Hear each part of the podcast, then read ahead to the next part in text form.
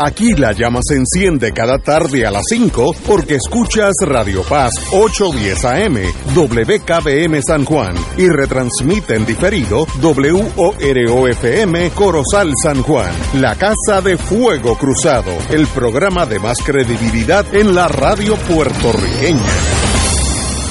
Esta emisora y sus anunciantes no se solidarizan necesariamente con las expresiones que escucharán en el siguiente programa.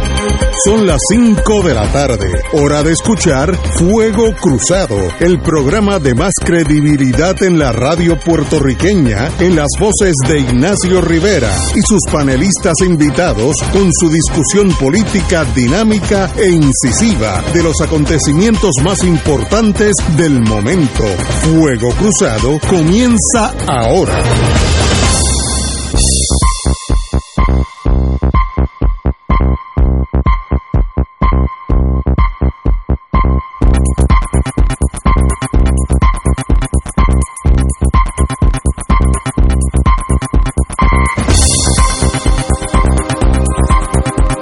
Muy buenas tardes, Boys and Girls de Fuego Cruzado. Hoy estamos aquí Romancing the Stone. El compañero Rafael Anglada, hoy jueves. Gracias por la invitación, Ignacio. Muy- muy excelente. El compañero Román, presidente del Colegio de Abogados. Hola, muy buenas tardes. Saludos a toda la gente que nos escucha. Estamos en la semana de la convención. Directamente desde la Asamblea De- Anual. Esta noche es la noche de premiación de obra jurídica. Y sabremos quiénes fueron los seleccionados. Mañana hay cursos de educación continua, presenciales. ¿En dónde es esto? Esto es en el Hotel Sonesta de Isla Verde. Lo que era la americana cuando, lo que fue la Americana. americana, interamericana Cuando yo tenía- después. este, cuando yo tenía mucho pelo negro. Era, Primero fue Americana. Ah, ese fue el Y primero. después fue el de Nicolás Novela, ¿cómo se llamaba? Ay, no, no me acuerdo. Este, Pero, pero era americana. ha, ha tenido múltiples, no, porque eso lleva mucho tiempo Y allí. se llama Sonesta, en, en el medio de, de Isla Verde. Así es, Así así, que pasa. es. Y mañana va a haber noche de premiaciones de diversos reconocimientos a compañeros y el sábado tenemos la asamblea. y todos los abogados que no hayan votado hasta Pueden ahora, votar. Que ya están por el casi 60. hasta cuando está el sábado. Hasta el sábado a las 4 de la tarde. pero tienen que ir personalmente. Tienen que ir allí. Ya, ya, Oye, cual- se vota en una fracción de minutos. Una- Una eso- fracción Nada, de minutos. nada. Yo voté por el celular. No, yo, yo también. Eh, La, la tecnología. Ahora, Ahora, mi pregunta es, si yo puedo votar por el colegio de abogados por el celular, ¿por qué no para el gobernador? Eso llegará. Yo- Eso es el inevitable. a desarrollo tecnológico Es que va es en esa dirección. ¿Seguro? Oye, Ignacio, si tú compras hoy un pasaje eh, aéreo para ir a Australia desde San Juan, el- en tu celular, tú lo puedes comprar en tu celular. Sí, sí, sí. Eh, Pues va a haber un montón digo, de otras yo- actividades eh, no comerciales que se van a hacer. Y eso es inevitable. Hay mucha gente que le tiene Sí, miedo, miedo a la tecnología.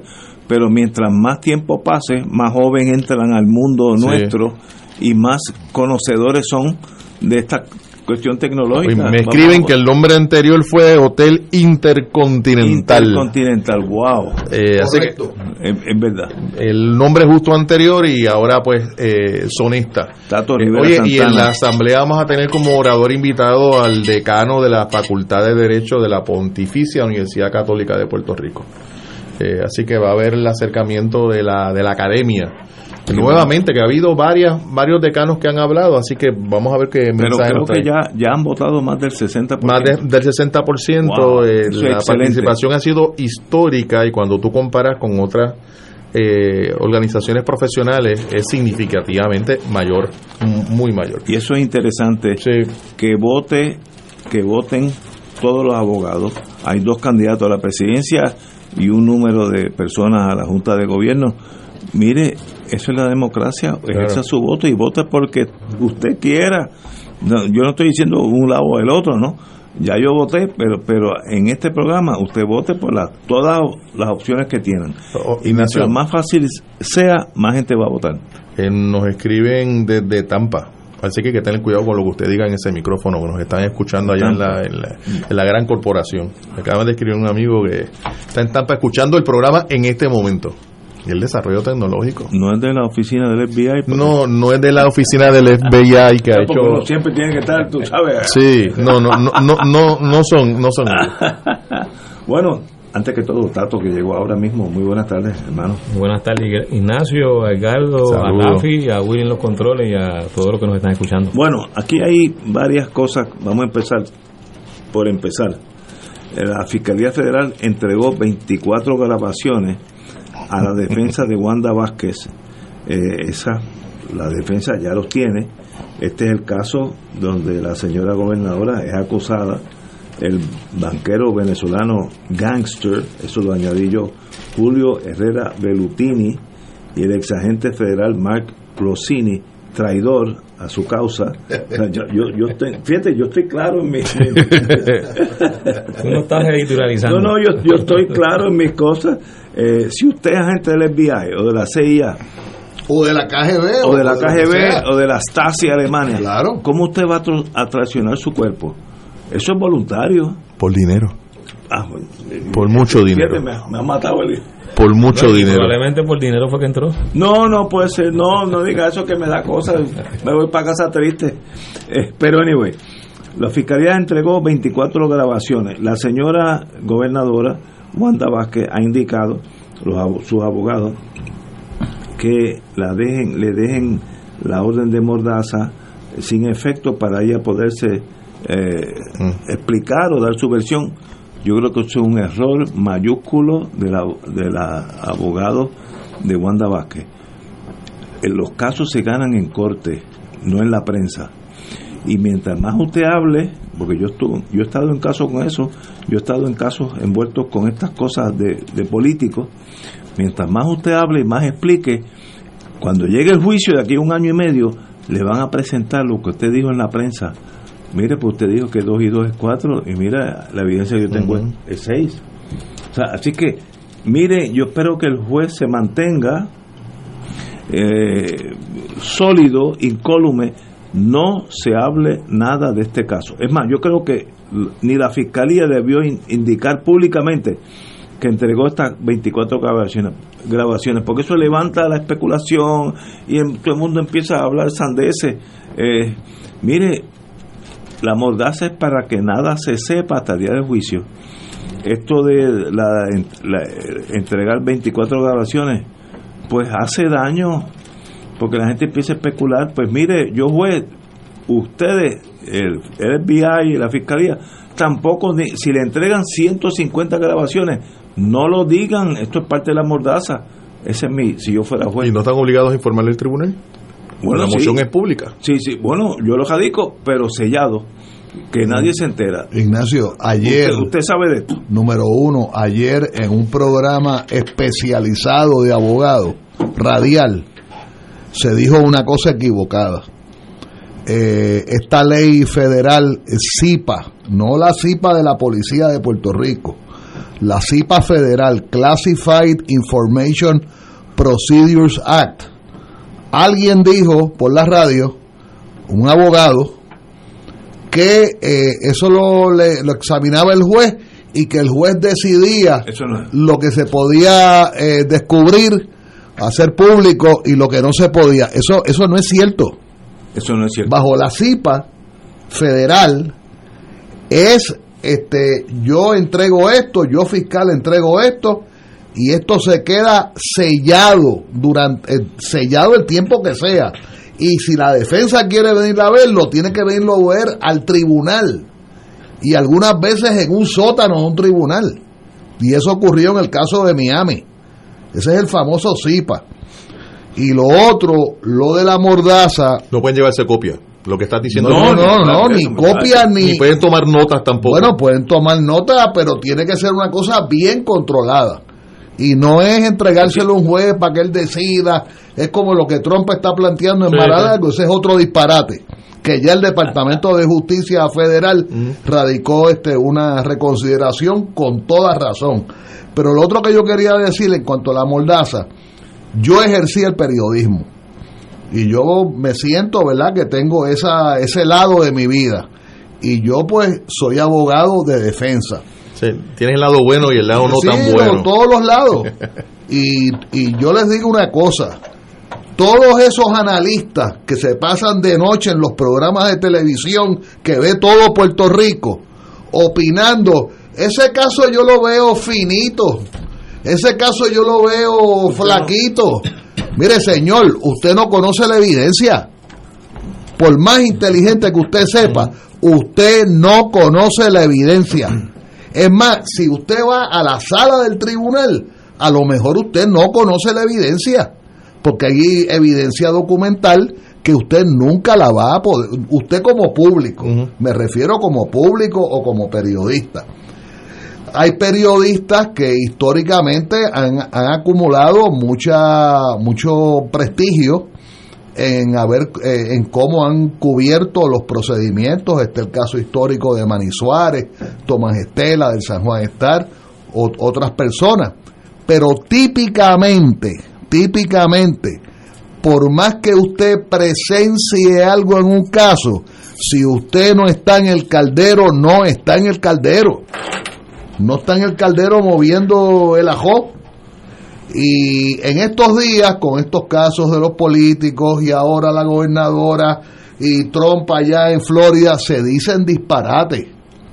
Y entonces, por ejemplo, ayer, para dar otro ejemplo, este, hay abogados que practican en la federal, abogados que practican en la estatal. Ayer un abogado que no practica en la federal, amigo mío, colega mío, en vez de decir information, dijo informant. Y entonces informant te lleva a pensar que estás hablando de una persona que está cooperando. que está cooperando. E information e informant no es lo mismo. Señor, si, lo, si eso no es lo de usted, no opine. Deje a otro que sepa un poquito más. Y siempre hay compañeros, compañeras que saben de, de, la, de la materia nada, es que es que uno, ¿verdad? Pues este uno uno se quiere comer por dentro algunas veces.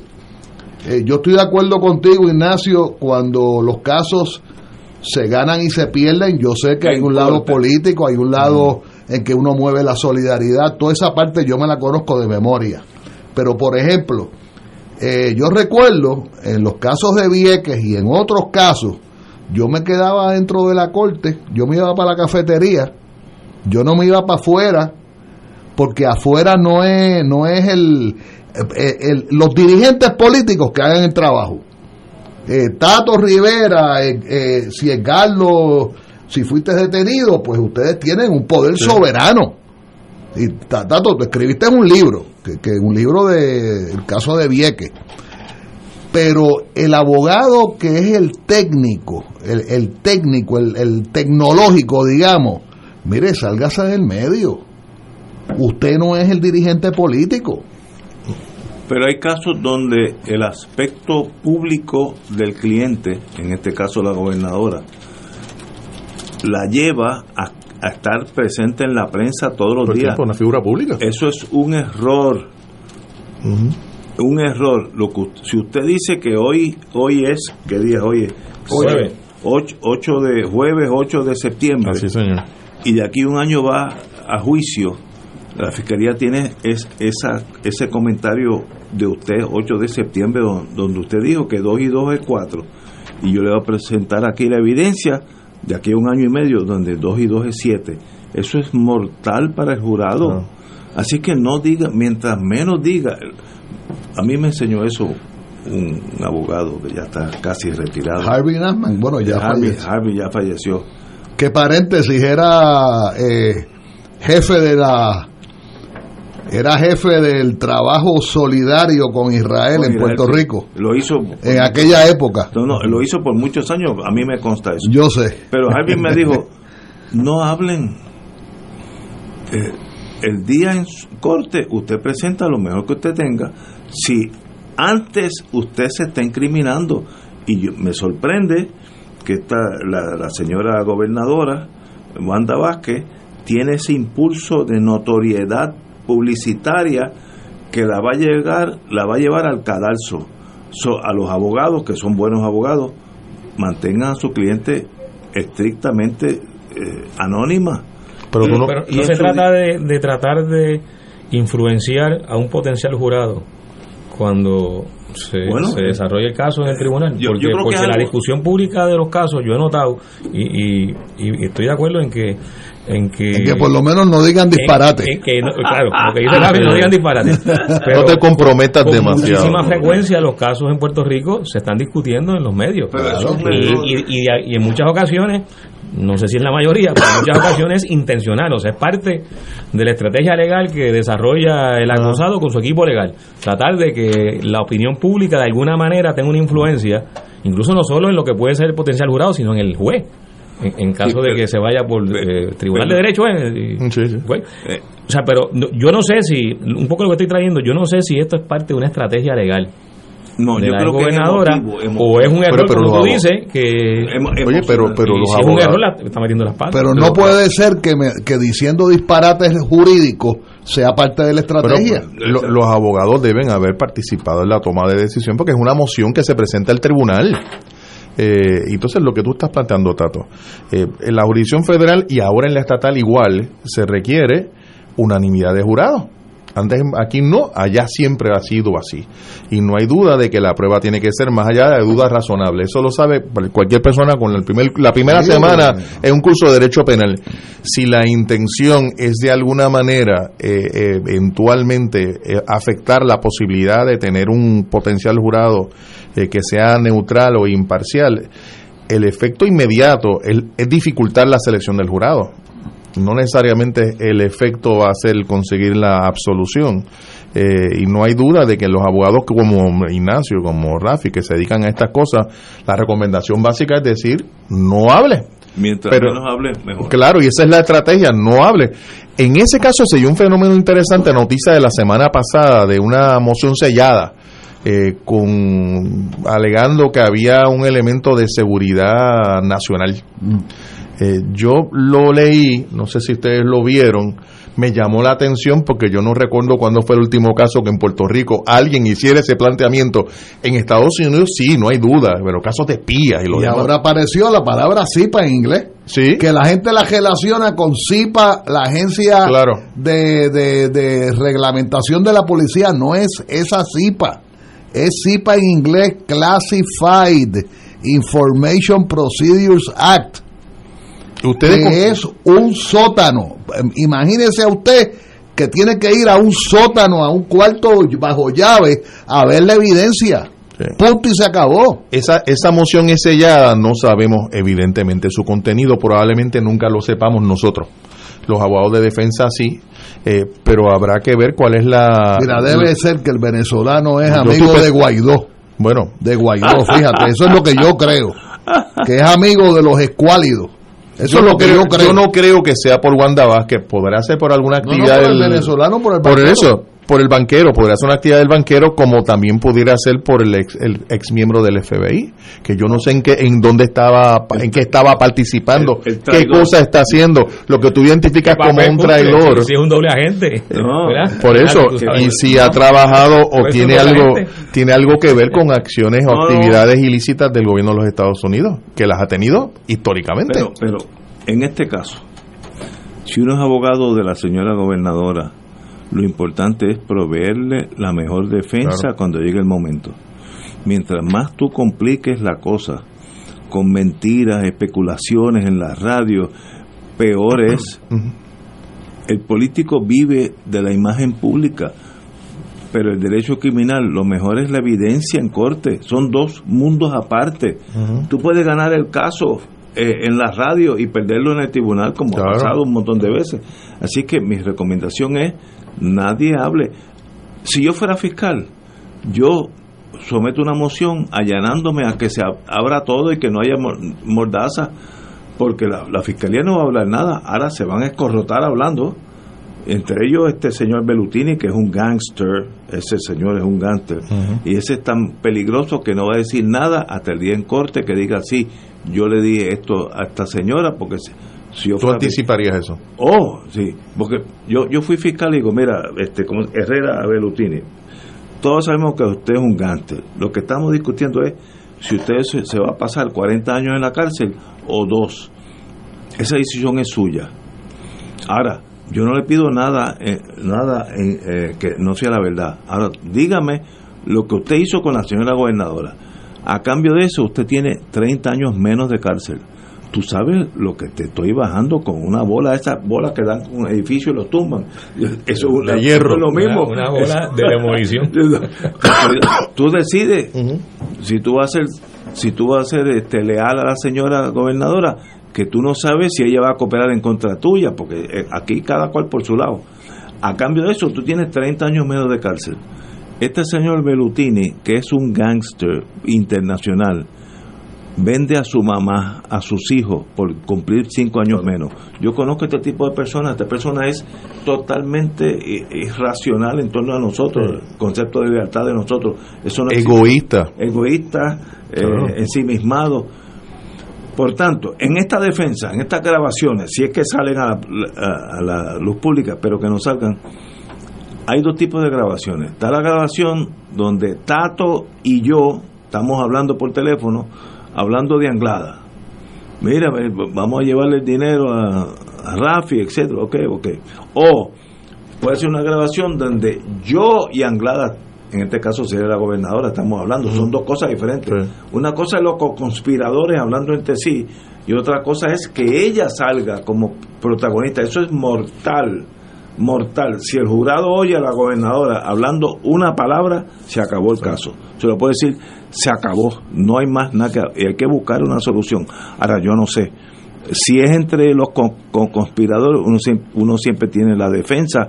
Mire, yo le di instrucciones a, a Edgardo Román y él se volvió loco y empezó a hablar cosas, pero yo no sabía nada de eso. Es una defensa y puede ser hasta verdad. Ahora, si sale grabado, el caso no tiene salvación. Momentos difíciles para la señora gobernadora y, y está rodeada de... ¿Y por qué la Fiscalía Federal hace público? No, era- él- ellos los radicaron en el tribunal Y, esa- y la moción es pública, es parte del récord. Yo Ok. entre- entregué esto, no dice lo que dicen, No. pero si la defensa, yo fiscal, si la defensa me, me empuja, vamos a eliminar la, la mordaza. Yo digo, no, no hay problema, vamos a eliminarla. Y entonces salen estas grabaciones en público y todos nosotros vamos a leerlas. ¿Eso es bueno o eso es malo para la gobernadora? No sé. Pero no yo, sé. lo, yo lo que quiero reiterar es que eh, los poquitos programas, ¿verdad?, que yo escucho o que yo veo en la computadora, porque yo no veo televisión, ni leo periódicos. Digo, déjeme, ¿verdad? Yo sé que eso no es muy, muy cristiano, Normal. como se dice. Yo no leo periódicos y no veo televisión. Pero por la computadora yo veo algunas cositas Pero es lo mismo. y por la radio algunas veces a las 5 de la mañana eh, prendo eh, una estación de radio y me conecto con todo lo que está A pasando. las 5 de la mañana. A las 5 de la mañana. Tú puedes estar seguro que ahí yo no estoy hablando. Bueno, Pues, se puede hacer una grabación del día anterior y lo demás. y yo lo que te digo es que a mí me impresiona cómo la gente adjudica inocencias, culpabilidades sí, sí.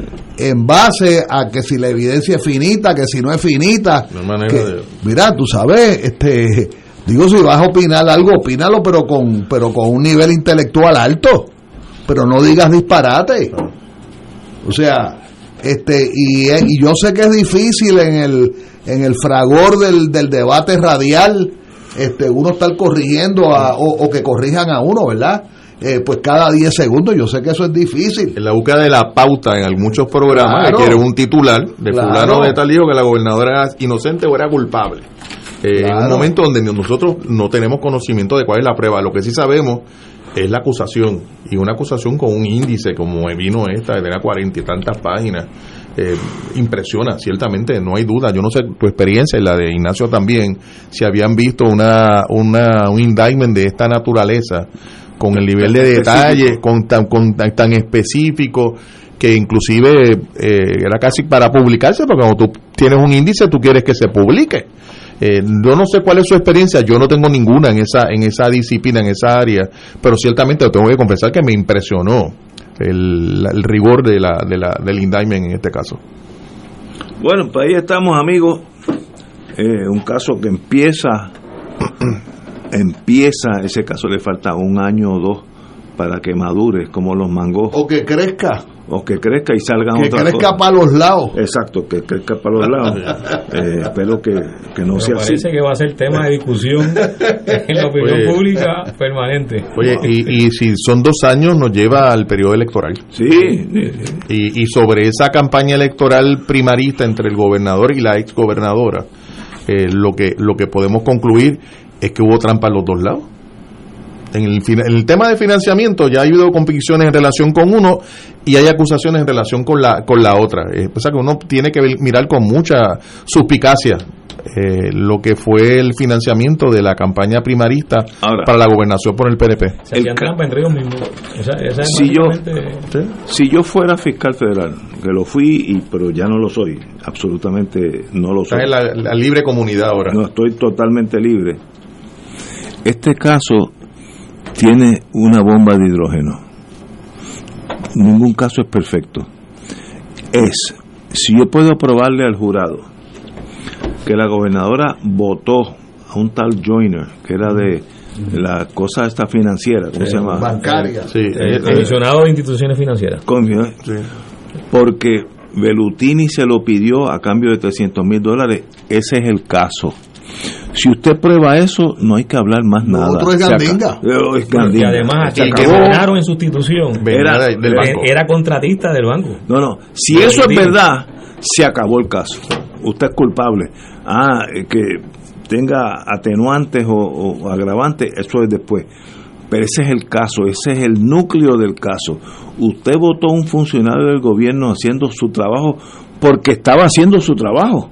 Me- Fíjate que no, no es por negligencia, estaba cumpliendo con su deber y usted lo votó a cambio de dinero. Pues usted no merece el perdón de Dios. Eso es un pecado mortal. Más allá de que si le dieron dinero para la campaña, todos los, todos los políticos hacen esa cosa. Digo, tal vez este año no suceda. No. Eh, eh, deberían, No, no, todo. deberían Hay de que- hay que pensarlo. la- Pero, la pero eso, eso es casi lo de levantar dinero ilegal es casi rutinario. Lo de votar un, un funcionario del gobierno por por estar cumpliendo con su deber, eso yo nunca lo había oído Oye, en mi vida. Un funcionario Nunca. de gobierno que tiene la llave para la entrada o no entrada de dineros eh, mal habidos o de no conocimiento de dónde vienen lavar dinero de es- fuera de Estados Unidos y meterlo en el, en el y meterlo Un en laundry, el, es un en el sistema acuático digamos bancario de los Estados Unidos. Es probable que aquí eh, estos al- algún acusado ah, pensando yo en el en el en el escuálido en el de, en el de Guaidó en el Berutini ese eh, que eh, es probable que Puerto Rico haya sido un mero mecanismo Sí, de- para entrar al sistema bancario de los Estados Unidos. Es posible. Y lo otro que hay que reiterar, que esto nos demuestra que el resultado electoral de noviembre del 2020 es fatulo. ¿Cómo es eso? Y el resultado del plebiscito es fatulo. Pero- pero- Fácil. Pero ¿cómo? Ah, pero si, que tú, si tú metes 300, 400, 500 mil pesos Ah, bueno. en una esquina corriendo para uno de los caballos, ¿la cajera de caballos es válida o no es válida? Puede ser, puede ser nula. Ah, bueno, Anulable. pues, claro. Pero una vez que cuentan los votos ya... Por eso es que no creo en el plebiscito ni en el 52%. No creo en el 52%. Me da la impresión que no vas a votar en ni la en el próxima. 32 tampoco. No, ni en, ni en el 32 menos. No, pero yo lo digo porque hay, ¿verdad?, sectores muy honestos que quieren darle validez al 52%, ¿verdad? Le quieren dar validez para probar que, que bueno, que hay una norteamericanización creciente, que la hay. Pero este resultado de noviembre del 2020 es fraudulento, es más fraudulento que el de 1967, mucho más fraudulento. Wow. Pero dejemos eso así porque si no vamos a tener que irnos a la, a la Sierra Maestra Sí. con armas. Y yo no estoy a la edad mía para estar ya con Bueno, armas. pero a lo mejor uno nunca sabe. Pero de todas formas, el resultado del plebiscito del 2020 Ya el mismo Congreso de Estados Unidos lo echó al zafacón. ah, no, bendito, eso, eso, eso- no- es no- historia. No, recibió ningún Sí, sí. tipo de credibilidad. Ya está en el archivo. A quienes ellos querían convencer, el movimiento estadista, eso se le cayó como, como proyecto. Vamos, político. vamos a una pausa y regresamos. Vamos a hablar un tema que tal vez no tenga mucha relevancia en Puerto Rico. De. Carlos Tres Palitos. No, Del Luma. rey Carlos Tres Palitos. No, bendito, lo de Inglaterra, la corona, lo dejamos para la última Eso sí hora. que no sirve para nada. Nunca ha servido para Vamos a hablar nada. de Luma. Cuando regresemos, si hay, si hay algo que Mira, hablar de y Luma. Puerto Rico echó un juegazo, el equipo nacional de Puerto Rico echó un juegazo contra Estados Unidos hoy en la tarde. Ganó, Perdimos por un punto. Por un Perdimos punto. Dios mío, Pero santo. estábamos ganando, faltando seis segundos, estábamos ganando por un punto. Ay, Dios.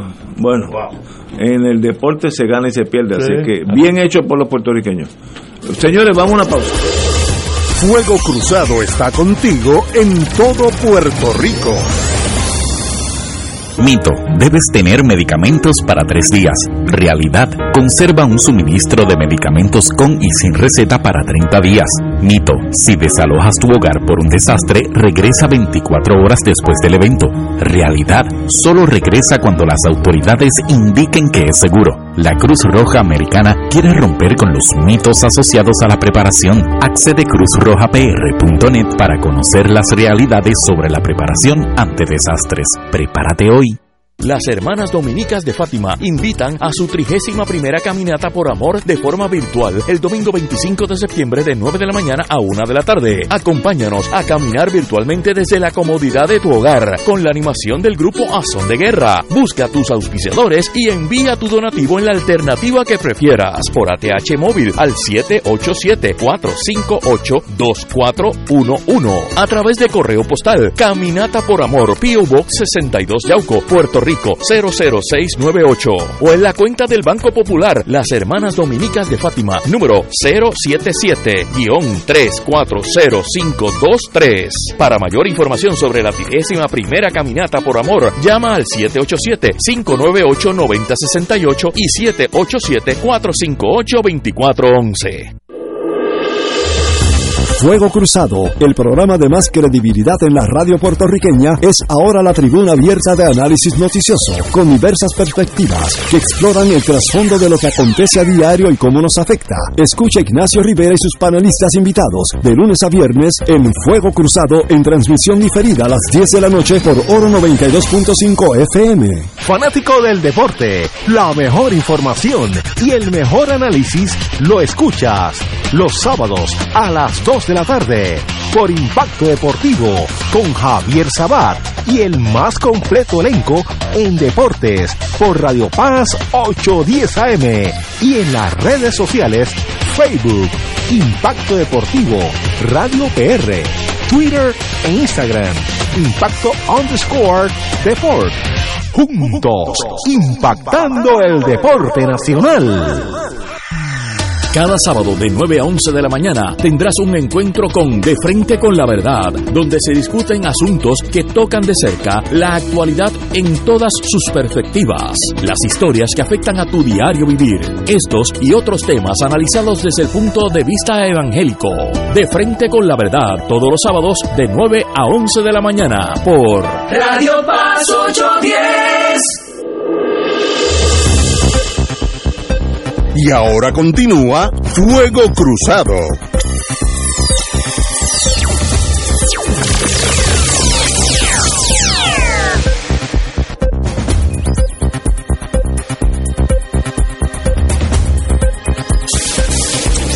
Regresamos, amigos y amigas. Bueno, vamos a un tema que apenas se ha tocado esta semana. Vamos a hacer unos peregrinos. Luma. Eh, yo estaba oyendo, yo como yo, yo puedo trabajar en mi oficina y oír la radio, yo te diría que de, de lunes hasta hoy, el tema de Luma es básicamente el tema principal en la radio de Puerto Rico, con razón posiblemente. Ahora, hay otros problemas, el problema de la el manejo del Congreso de la posibilidad de eliminar el 4% de, de las ganancias de la foránea es absolutamente crucial para la economía de Puerto Rico. Nadie está hablando de eso.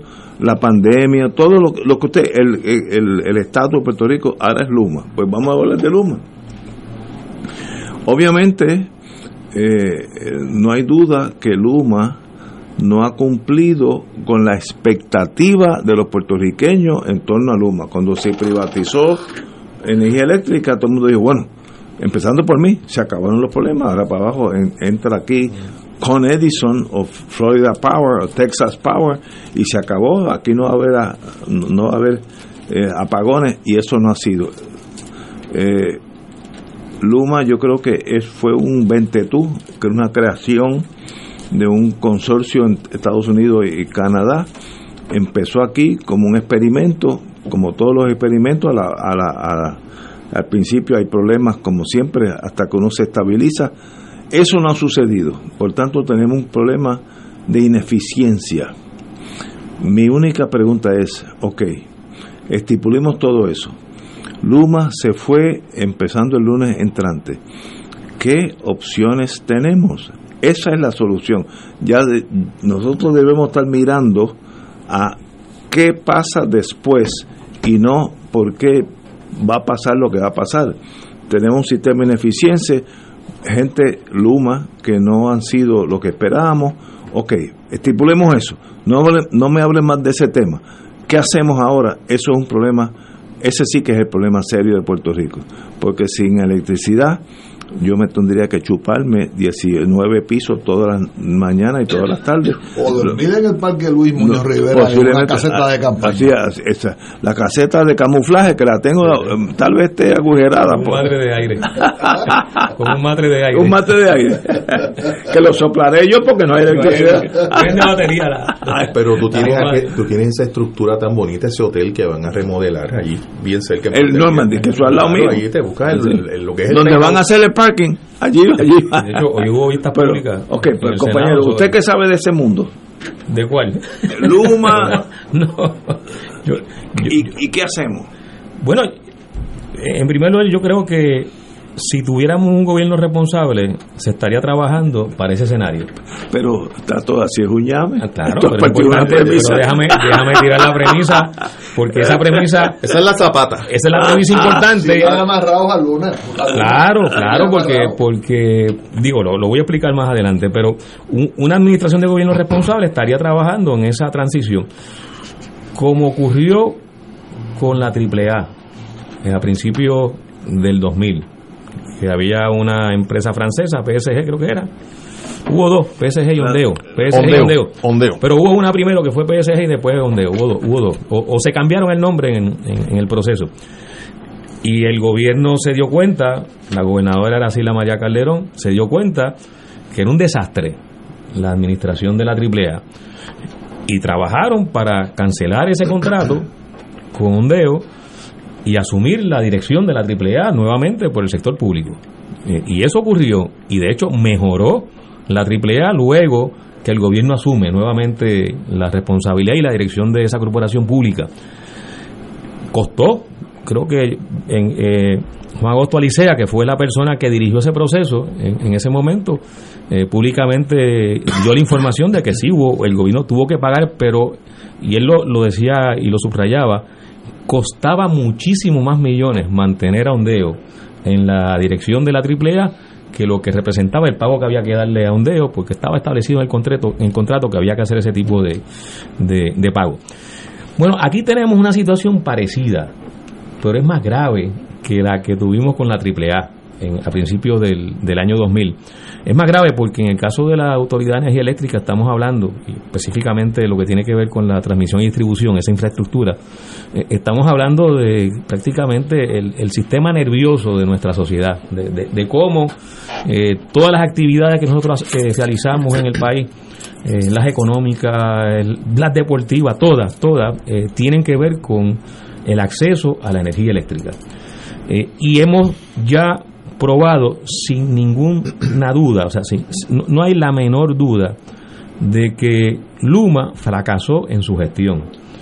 Podemos repetir de que eso se había advertido, que se había dicho, que el negocio como fue diseñado era totalmente a favor de la empresa privada, en este caso Luma, eh, que se le dio un año para que se preparara, se le pagó durante ese año para que se preparara, eh, se le dieron mil millones de dólares. Eh, es un dato que, que yo insisto porque a veces se olvida en la discusión. O sea, para que Luma entrara a administrar la infraestructura de transmisión y distribución de la Autoridad de Energía Eléctrica, se le otorgaron mil millones de dólares para que empezara a manejar el, sistema. Y no tardó mucho, una vez comienza Luma, que se dio el gran apagón.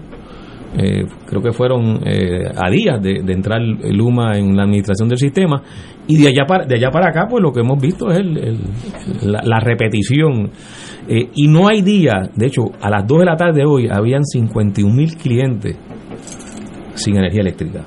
A las 2 de la tarde. A las 2 de la tarde. Esos son 150 mil personas, porque el cliente es la, la cuenta. El contador. el contador. Eh, hay que multiplicarlo por, por 3. Estamos hablando de que es más o menos el promedio eh, de miembros en la familia. Así que estamos hablando de 150 mil personas que a las 2 de la tarde no tenían servicio de energía eléctrica, pero diariamente, y esto yo he estado ahora observándolo porque, porque a uno le, le, llama la atención que esto es tan obvio que, que el humano no puede manejar el sistema en los últimos días o en las últimas semanas, en promedio, tenemos diariamente cerca de 20.000 clientes sin energía eléctrica en algún momento del día. O sea que, el proceso no solo eh, no ha mejorado, sino que se ha empeorado. Se dijo que con Luma eh, iba a mejorar la eficiencia, era una empresa privada, iba a hacer mejor uso de los recursos, eh, que iba a traer recursos externos, este, que los servicios y la forma de atender al cliente iba a mejorar. Eh, que se iba a optimizar el uso de los fondos públicos porque hay unos incentivos para que Luma fuera eficiente en el uso y esos incentivos no es otra cosa que Luma iba a generar todavía unos bonos de operación que le iban a incentivar a que fuera más eficiente. Nada de eso ha funcionado, nada de eso ha funcionado. Eh, y lo que tenemos es una, una empresa que ya no queda duda de que fracasó en su gestión, no tiene la capacidad para manejar ese sistema.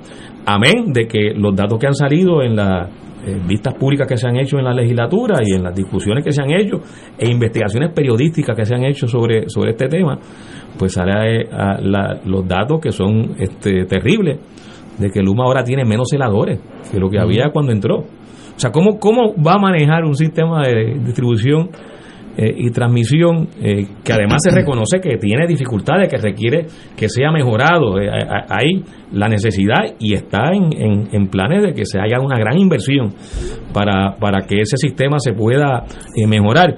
Y entonces, con esa realidad que se reconoce, la decisión de Luma es reducir la cantidad de técnicos, en este caso de celadores, que son los que los que atienden las emergencias, los que pueden eh, lograr que cuando se, se cae un machete, como le llaman técnicamente a... Eh, parece un machete. Sí, parece un machete que, que, es, un, es un tubo, ¿no? Que, se levanta con un palo también y se, y se conecta nuevamente, pero eso lo hacen celadores.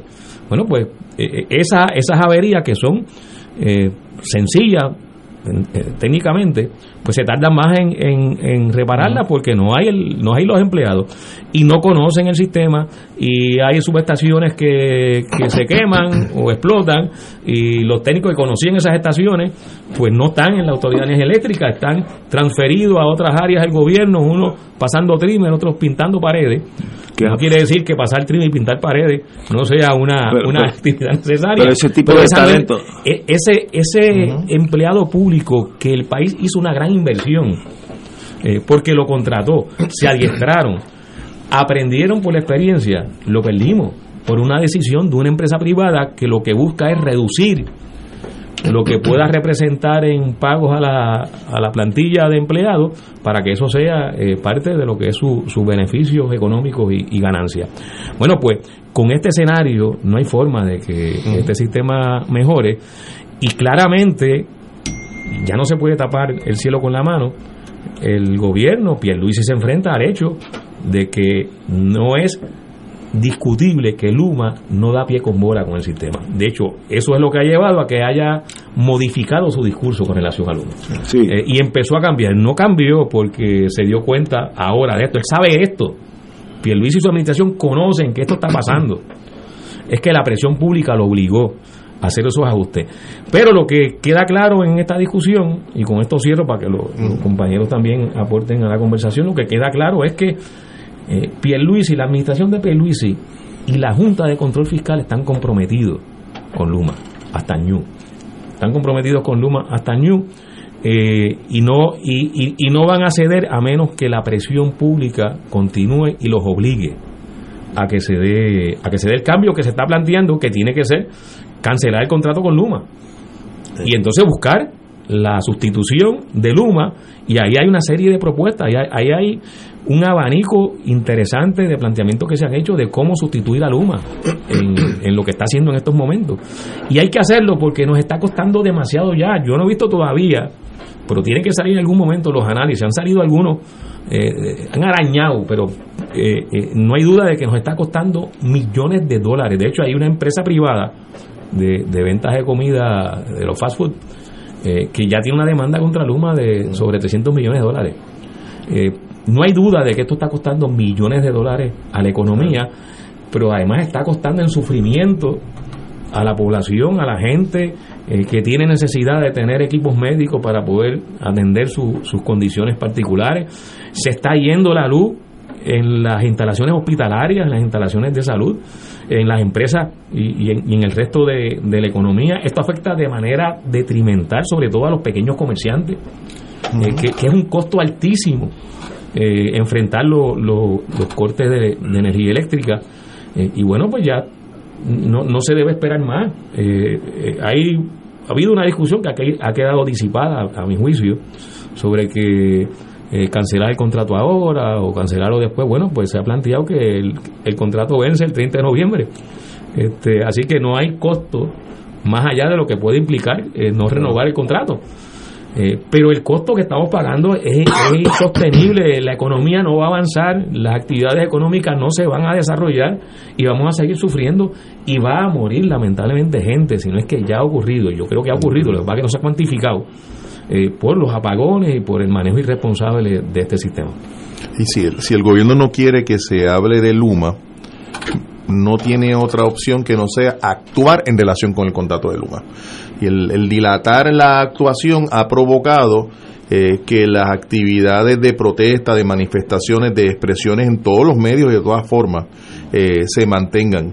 Eh, yo, yo pienso que, que si bien es cierto que hay que ir hablando de qué viene luego, antes de, de, de ello o durante ese proceso, eh, también hay que mantener el, discurso, la el debate, la discusión del reclamo que hay de que Luma salga. Pues que es evidente que existe por debajo del radar una, una relación eh, entre la administración del gobierno de turno, el actual, y el contrato de Luma. Y hay funcionarios en Luma tomando decisiones importantes que los vemos en fotografía con el gobernador antes de ser funcionario de Luma. Eh, los vemos asociados al Partido Nuevo Progresista, eh, es decir, hay un vínculo político de personas que se colo- colocaron allí, que Luma los recibe, y no, no voy a mencionar el nombre, pero, pero inclusive personas que si no, no tienen mucha experiencia en el asunto, pero sí son buenos en la cuestión político-partidista, y por eso están asumiendo ese, ese rol. ¿Qué es lo que debe ocurrir? Precisamente lo contrario a lo que a lo que estoy manifestando ahora. Yo me parece que debe haber en primer lugar una, una transición pensada, estructurada, determinación del contrato. Y que debe, mientras tanto, debe la Autoridad de Energía Eléctrica retomar el control, pero no para tener la misma Autoridad Eléctrica controlada precisamente por los partidos políticos, porque para eso no, vamos a llegar a, un lugar que no es el que deseamos. Es decir, al momento de seleccionar, por ejemplo, los miembros de la Junta de Gobierno de, de la autoridad, que ciertamente habrá secretarios de gobierno porque tiene que haberlo, y, pero debe haber más representantes de lo que es el, el país, de los comerciantes, de los industriales y del consumidor. Entonces, si usted recuerda, Ignacio, que antes había, se elegían eh, a personas para participar en esa junta de gobierno, recuerdo, Carlos Gallizá fue electo. Eh, y luego, ¿qué sucedió? Pues fueron eliminando esto, o sea, la presencia de ese representante del consumidor se, se relegó eh, significativamente. Mientras tanto, las aguas que había en la Autoridad de Eléctrica era la norma del día. Eh, los contratos, el gasto extraordinario, la contratación y más que nada el reclutamiento de personas por su fidelidad política, lo que llaman el patronazgo, eso caracterizó a la, la, autoridad, eso no lo queremos tampoco. O sea que yo creo que, hay, hay, que hablar, tú hablabas de un abanico de opciones, pues ciertamente, lo que sabemos ya es cuáles son las características que no queremos. Nosotros no queremos una entidad que se encargue de esto, que su, las personas que la dirijan estén allí sin el conocimiento necesario y estén allí fundamentalmente por una cuestión político partidista. Eso no nos hace, no nos hace bien. Eso está más que probado que nos hace nos hace mucho daño. Y no es únicamente el problema de los apagones. Yo creo que aquí todo el mundo está claro que el problema del costo, eh, más que nada el precio, más que el costo, el precio que se le transfiere al consumidor es extraordinario es extraordinario. Eh, aquí yo he hablado eh, con amigos, con amigas, con personas con de diferentes condiciones económicas que han recibido el doble de la factura. Y entonces para, para una persona recibir una factura de 300 dólares es una tontería porque es una persona que tiene un poder adquisitivo significativo. Pero para un trabajador que tiene una familia de cinco en la casa, que la compra está carísima, que hay que pagar el carro, que hay que pagar la, la hipoteca, que hay que pagar el agua, que hay que mantener los servicios de internet en la casa porque se reciben eh, importantes servicios como el de la educación de los muchachos.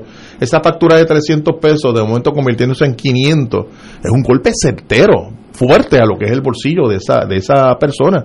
Y esa preocupación tiene que estar sobre la sobre la mesa. Eh, yo creo Ignacio que, que Luma llegó detrás no tanto del servicio al pueblo de Puerto Rico llegó detrás de los 9 billones de dólares que se dice que iban a llegar de la autoridad federal a Puerto Rico para propósitos de reconstruir el sistema eléctrico del país. Estaban detrás de esa zafra. Eh, y ciertamente si ese dinero va a llegar que lo administre el pueblo de Puerto Rico ¿Por qué lo vamos a convertir en ganancia para un sector eh, político, un sector económico? Quiero decir que da un mal servicio y caro. Vamos a administrarlo nosotros.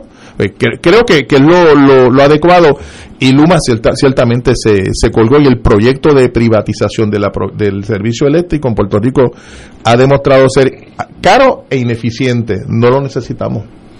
Eh, Ignacio, yo quiero recordarle a los radioescuchas que creo que fue el profesor Juan Justi, creo que fue el profesor Juan Justi, el que publicó hace aproximadamente un año un artículo en 80 grados, creo que fue en 80 grados, sí, así es, así es. que se consigue en el internet, por supuesto. El profesor se llama Juan Justi, G-U-I-S-T-I latina.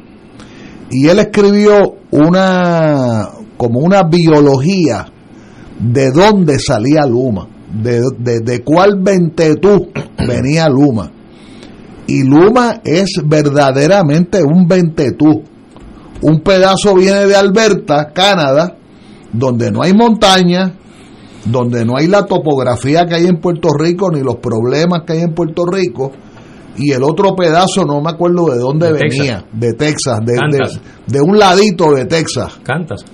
Eh, ¿Cuán- ese, ¿Cuántas? ese en- ensayo debe ser estudiado, por lo menos por nuestra inteligencia, porque ahí está la biología, lo que yo llamaría la biología de qué cosa es Luma. Número dos, esta mañana escuché a la señora secretaria del gobernador, la señora Noelia García, creo que se llama, Sí.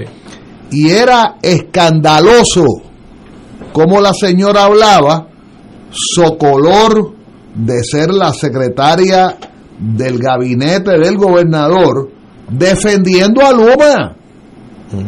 Entonces yo me quedo pensando que la señora tiene tres trabajos, tres trabajos. Un trabajo es ser la jefa del gabinete del gobernador de Puerto Rico. Ese es un trabajo. Otro trabajo es defender a Luma. Y el tercer trabajo, no menos importante, es ser miembro de una sociedad de bienes gananciales donde alegadamente su señor esposo trabaja con Luma, lo cual crea un conflicto de intereses. Y lo menos que podría hacer ella o que podría hacer el gobierno de Puerto Rico es lo que se llama, ¿verdad?, conflicto de intereses.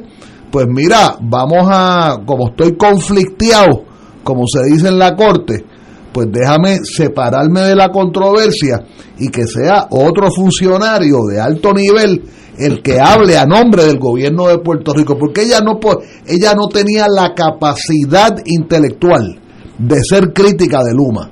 Pues claro, claro que no puede ser crítica de Luma. Si el marido se debe estar ganando 300 y pico de mil pesos, Creo que, que aclaró, entran Rafi, creo que aclaró que no es el esposo, es su hermana. Bueno, pues está bien, la- pues, ah, pues perdón, la hermana. Está bien, está bien. Oye, suponte gracias. que se esté ganando 300 No, mi mil dólares. ¿Entiende? Pues mire, renuncie a, a- a ser jefa de gabinete y que la hermana se siga ganando lo que se está ganando, pero no actúe en conflicto de intereses, ¿verdad? Este, e- este tema de Luma, eh, y quiero otra hacer un comentario, nosotros nos estamos creyendo que el gobernador va a rescindir el contrato, o sea, que lo va a dejar sin efecto o que lo va a, no sé cuál es la palabra, Dejar este, vencer. dejar sin efecto, ¿verdad? Dejar vencer. Eh, dejar vencer el contrato que vencería el 30 de noviembre. Mire, Si es él está haciendo la camita para que, para que nos quedemos con Luma y creo que detrás de todo este Luma hay un enorme escándalo de, eh, de traqueteo financiero. Porque a mí me llama mucho la atención que cuando vino Trump, el día de los, de los, de los papel toallas, él anunció el dinero que iba a entrar a este país. Y, y, o sea que en otras palabras, que Luma viene desde, desde Estados Unidos literalmente. De- no, no, no, no es que sean americanos, eso no es todo. Es que eso viene hablado. Y hay que tener cuidado que aquí no haya una macro conspiración donde eh, este traqueteo haya sido a nivel de Trump. Hace cinco años, hace cuatro años. Este, o sea que aquí estamos hablando de grandes ligas. Y nosotros, mira, ayer, ayer a media mañana, yo estaba guiando de mi cardiólogo hacia mi mecánico.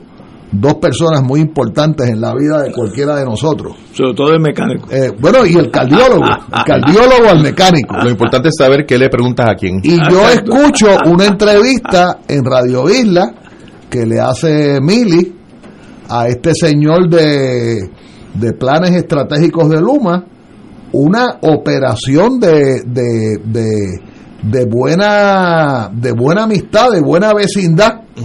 Eh, toda un, un individuo muy agradable, muy simpático, en, en español puertorriqueño, o sea, dejando a- atrás lo del, lo del inglés que no sabe español.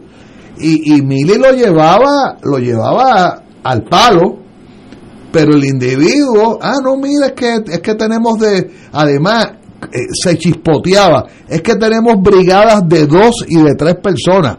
¿Qué quiere decir una brigada de dos personas? Yo no entiendo, yo me quedé corto. Yo creía que una brigada era una brigada de cuatro, cinco, seis empleados.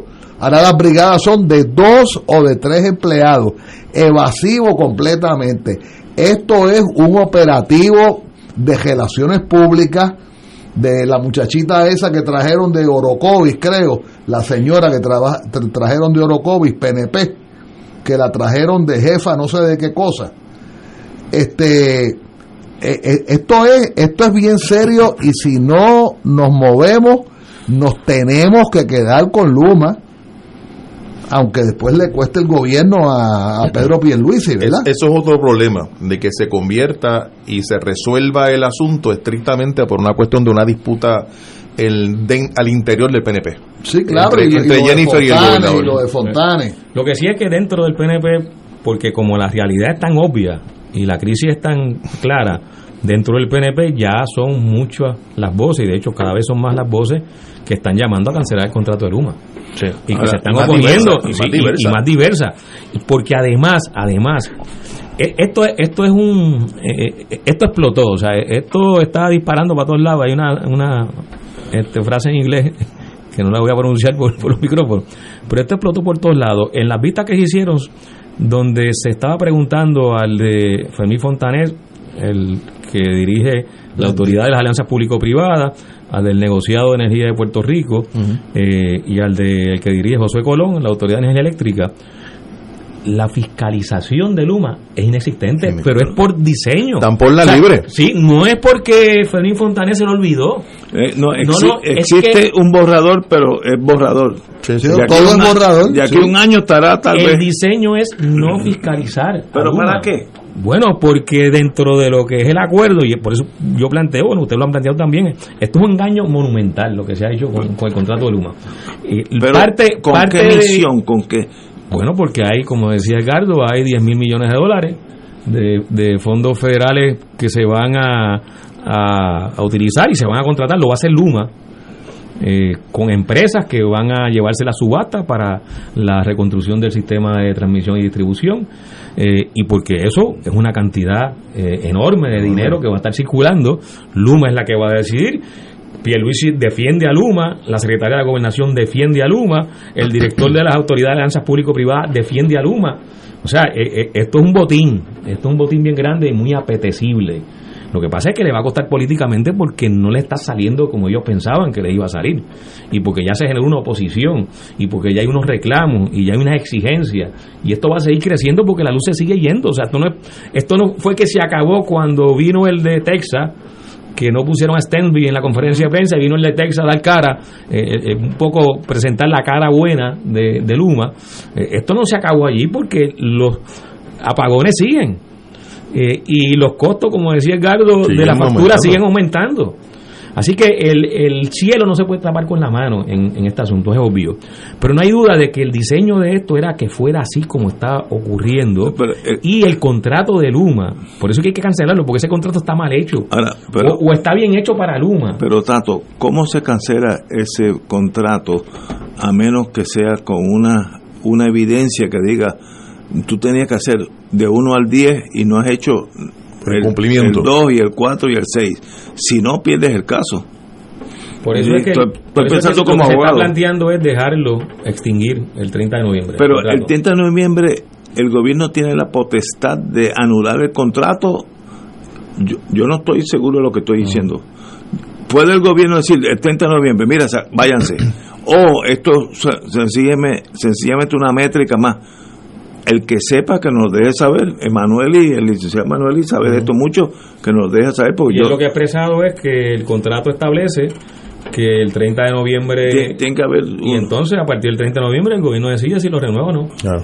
Y el propio contrato establece cómo se da el proceso de transición en caso de que no se, se renueve el contrato. Y hay que pagar una cantidad, que creo que son unos Eh. 100 millones de dólares, eh, según lo que No me diga eso, ha que analizado. sí. Pero 100 millones de dólares languidecen en términos de cantidad frente a lo que nos está costando ahora No, no, ok. el manejo del sistema eléctrico por parte de Luma. Ese contrato está hecho para Luma. Para Luma, Seguro. para- Vamos a una pausa y continuamos. Yo tengo una pregunta para ustedes tres, porque te- tengo, tengo algo para arruinarle el, el- el remanente de la tarde. Vamos a una pausa. Fuego Cruzado está contigo en todo Puerto Rico. Aquí la llama se enciende cada tarde a las 5 porque escuchas Radio Paz 810 AM, WKBM San Juan y retransmite en diferido WOROFM Corozal San Juan, la Casa de Fuego Cruzado, el programa de más credibilidad en la radio puertorriqueña.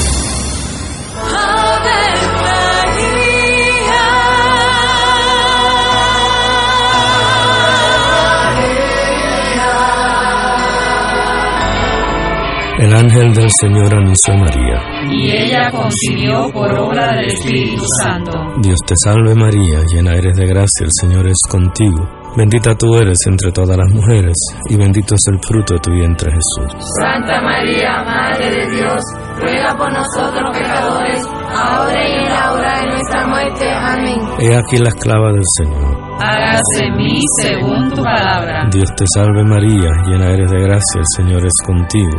Bendita tú eres entre todas las mujeres, y bendito es el fruto de tu vientre Jesús. Santa María, Madre de Dios, ruega por nosotros pecadores, ahora y en la hora de nuestra muerte. Amén. Y el Verbo se hizo carne. Y habitó entre nosotros. Dios te salve María, llena eres de gracia, el Señor es contigo.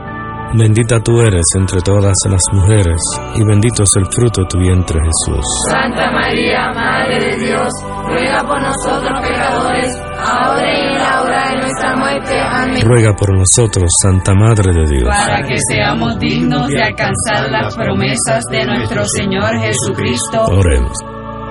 Derrama, Señor, tu gracia sobre nosotros, que por el anuncio del ángel hemos conocido la encarnación de tu Hijo para que lleguemos por su pasión y su cruz a la gloria de la resurrección, por Jesucristo nuestro Señor. Amén. Gloria al Padre, al Hijo y al Espíritu Santo. Como era un principio, ahora y siempre, por los siglos de los siglos. Amén.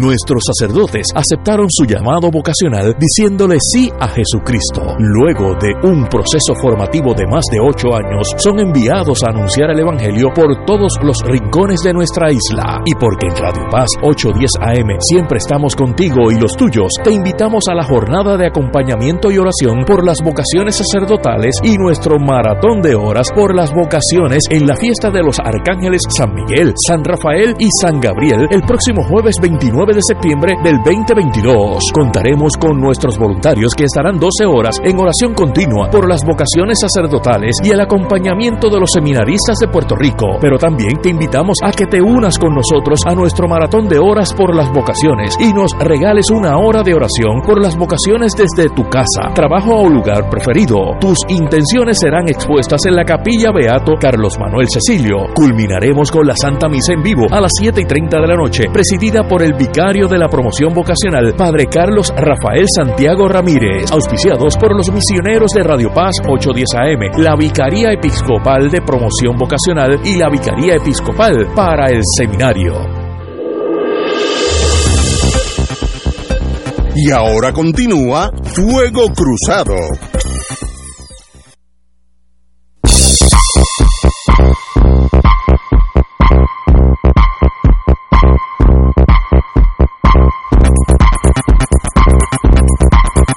Amigos y amigas, ya anunciamos, y ya yo creo que estoy llegando al punto de saturación, de Luma, su mediocridad, que yo creo que es aceptable ya por todo el mundo, su incapacidad de tener la empleomanía suficiente para arreglar los problemas que tenemos que arreglar. Yo creo que ya eso ya eso se ha hablado demasiado. Agregar, agregar el elemento que nos decía el compañero Alejandro Torres por teléfono, de la rentabilidad del mal funcionamiento de, de- de Luma. El no funcionar bien incrementa el costo de, No. de reconstrucción del sistema y a, y a su vez la ganancia. Cada vez que se va la luz, viene un aumento.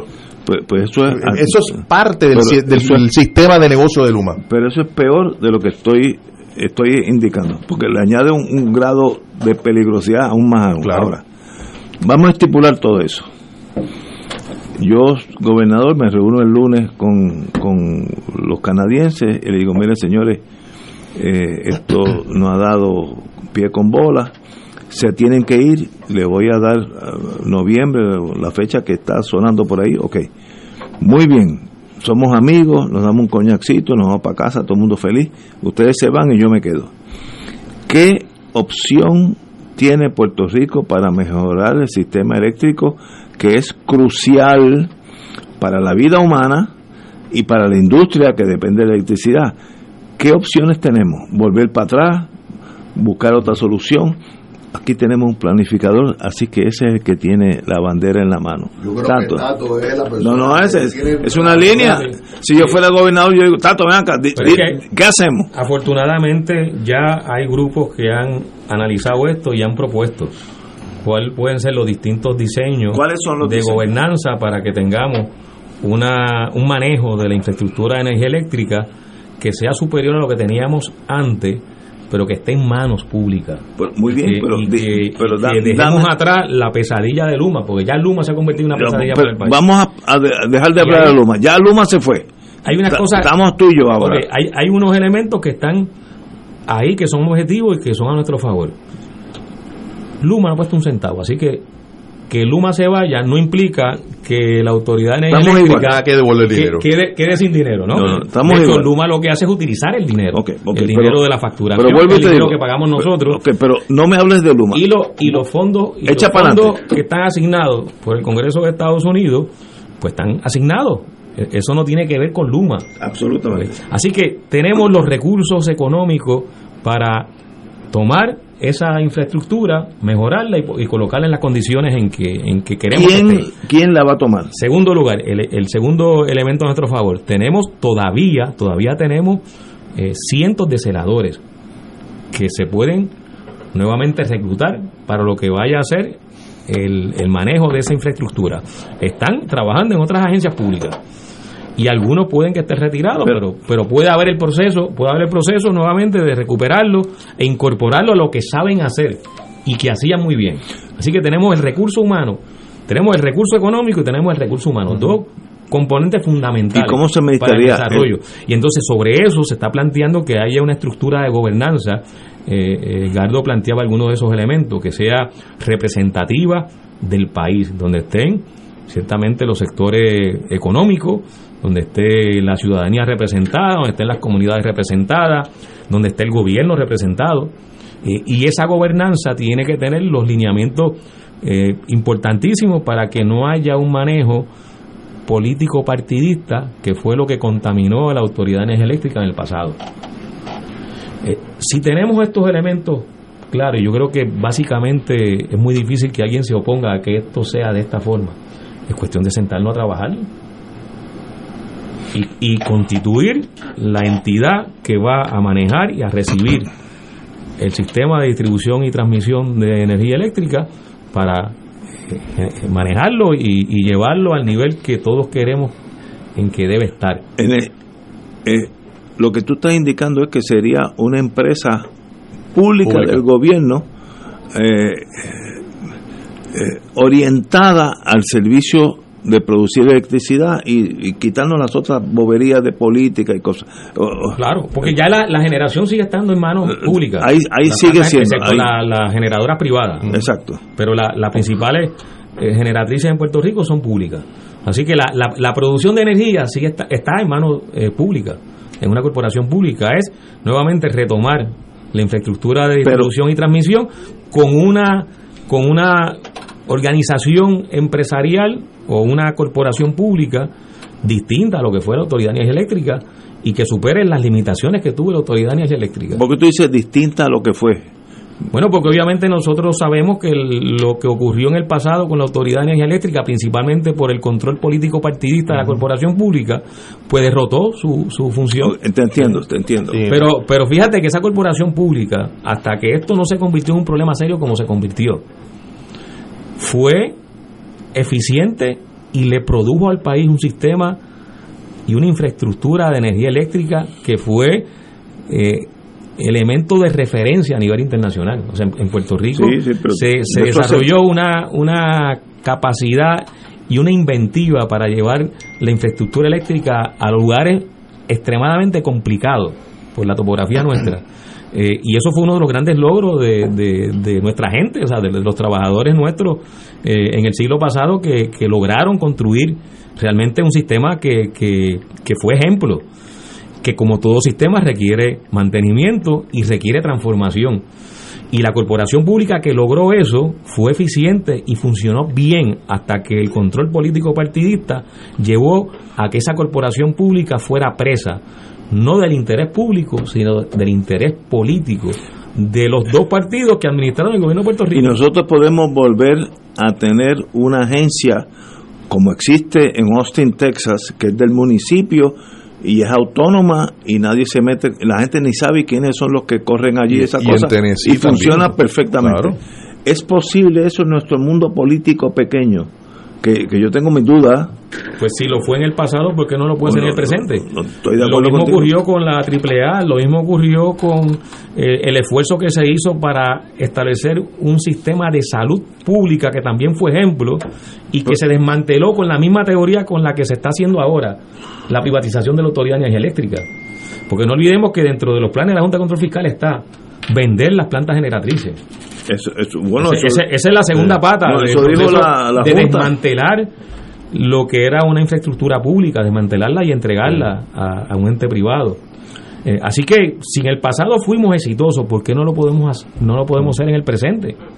Lo que tenemos es que estirpar lo que fue el organismo tóxico que ¿Qué- afectó. ¿Qué es la política?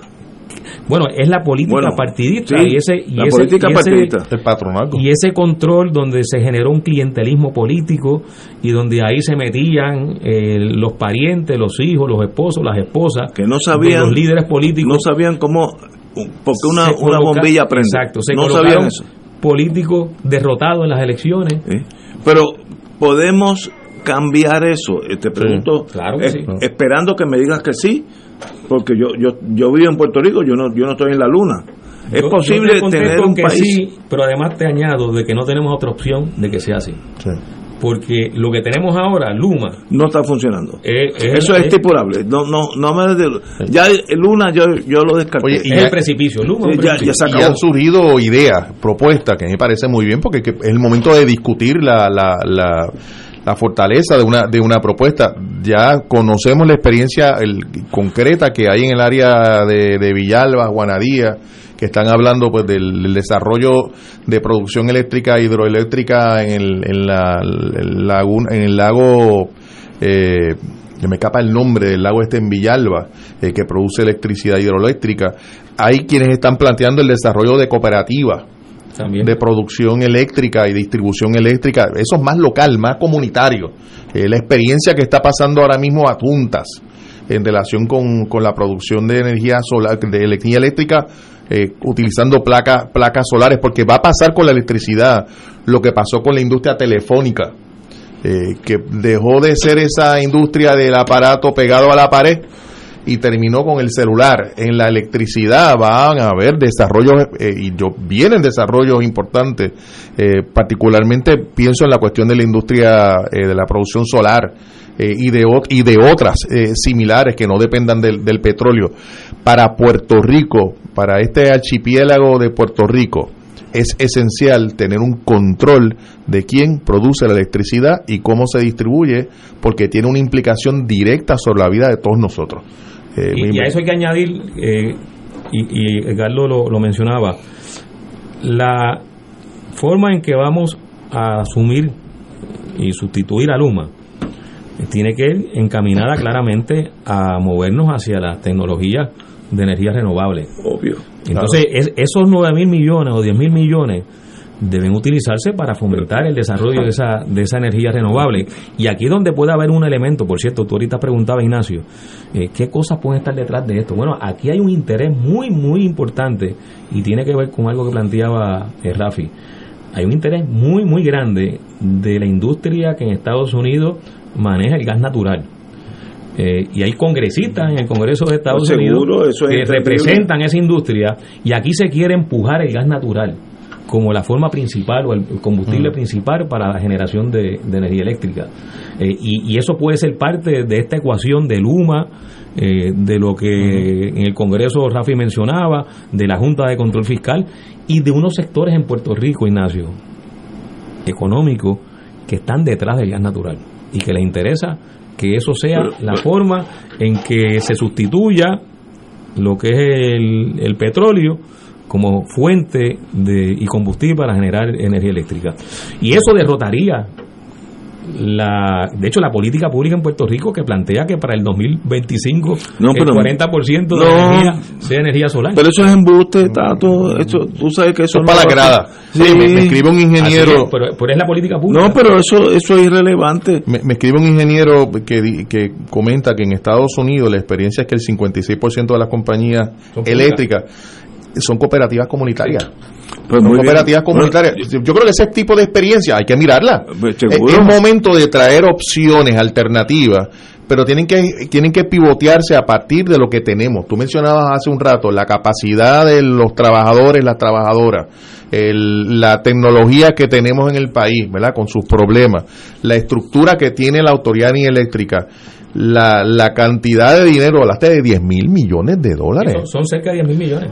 De, di- eso, eso es una cantidad extraordinaria eso para fabricar una, nue- una nueva, una nueva red eléctrica. Una fuente de recursos humanos como es el recinto de Mayagüez, que todos los años se gradúan ingenieros. Sí. Pero además tenemos de los mejores catedráticos en También, el mundo en el tema también. de energía eléctrica. o sea, tenemos todos los elementos, todos los elementos ¿Y qué para nos falta? nosotros ¿Y, y qué nos falta? ¿Ah? ¿Qué nos falta? Tenemos todo y ¿qué nos falta? Voluntad. Generar, generar la presión para que el gobierno de Puerto Rico se mueva en esa dirección. Mira, el gobierno que tenemos actualmente no lo va a hacer. No, eh, que, se Ese no mueva, lo va a que hacer. se mueva en qué dirección para Bueno, lo que cancelar el contrato de Luma o dejarlo es- vencer. es- ese es el plazo y moverse en esta dirección. ¿En, en qué dirección? Estoy hablando porque la gente no está viendo. de nuevamente, o sea, crear una entidad, una empresa, una institución que maneje la infraestructura de distribución eh, y transmisión de energía eléctrica. Y eso es posible. Y es claro que es posible. Entonces, bueno, te digo, yo sé que es posible. Hace dos, tres años yo estaba unas navidades en Austin, Texas, y en el periódico allí, de, de- de la barriada esa, salió que Austin Power salió la número uno en productividad en todos los Estados Unidos, y era no era del Estado, era del municipio. Así que obviamente es posible.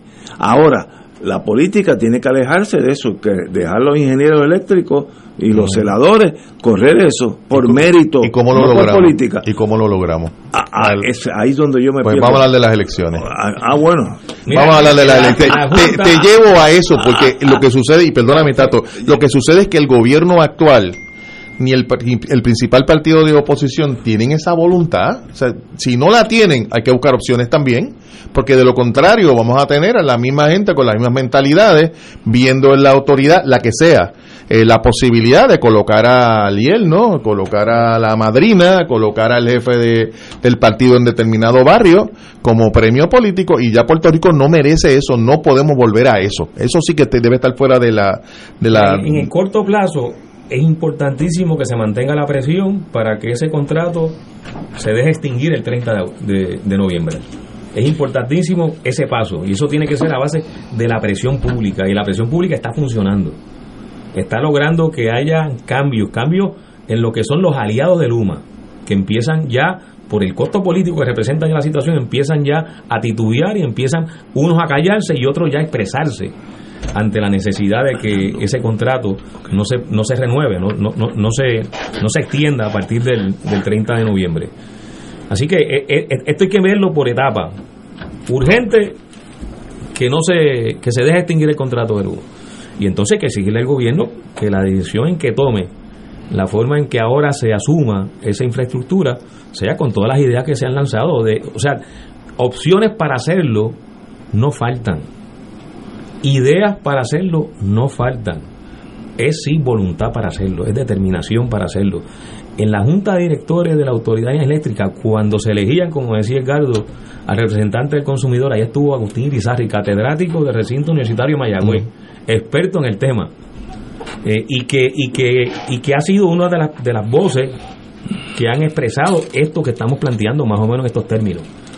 Eh, y es muy conocedor de, de todo este asunto y él plantea no solo que, que se marche en esta dirección, sino que es importante mirar que el sistema tiene que descentralizarse.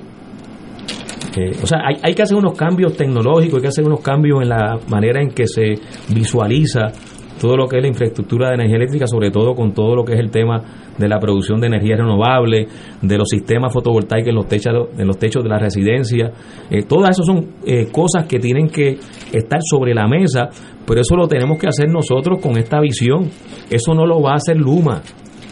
Luma lo que quiere es manejar la forma en que se van a otorgar los contratos de los 10 mil millones de dólares, porque ahí van a repetir lo que han hecho ya con el presupuesto que tienen eh, y que ha sido públicamente denunciado, van a utilizar empresas de ellos que crean eh, rápidamente o que crean al otro día.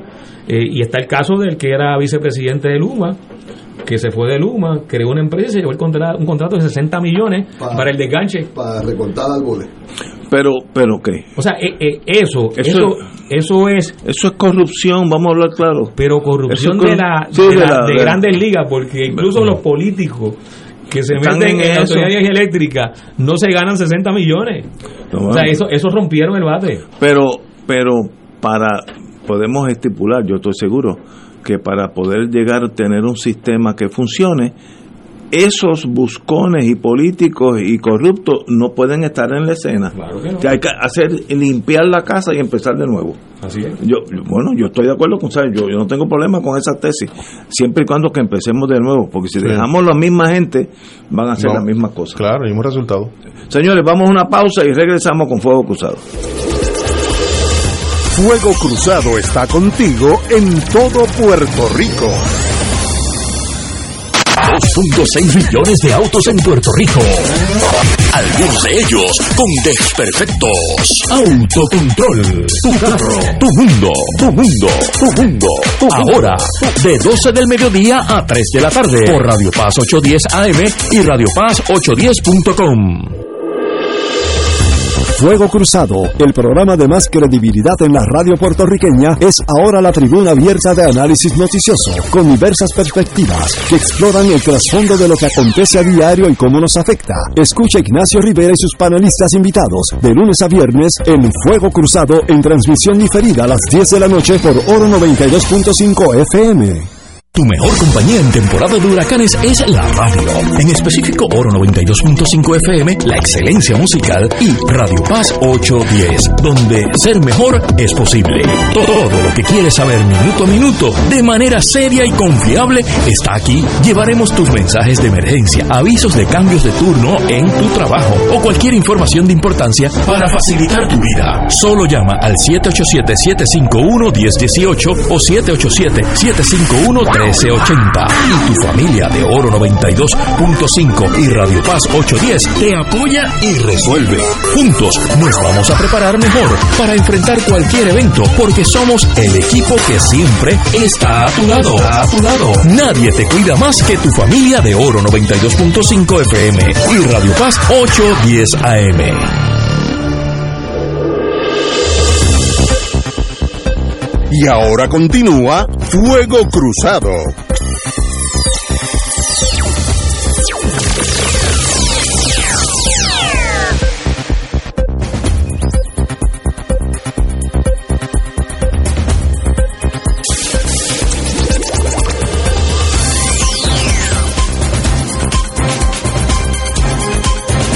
Lo próximo es un segmento pagado. Amigos y amigas, estamos con el amigo Mario Mancera, en italiano sería Manchera, de Power Energy. Bienvenido, Mario. Buenas tardes, ¿cómo estamos? Muy bien, muy bien, hermano. El pro- estábamos hablando de la luz. Obviamente nos tiene cansado a todos. ¿Qué podríamos pasar si viéramos otro evento como María? Yo espero no verlo.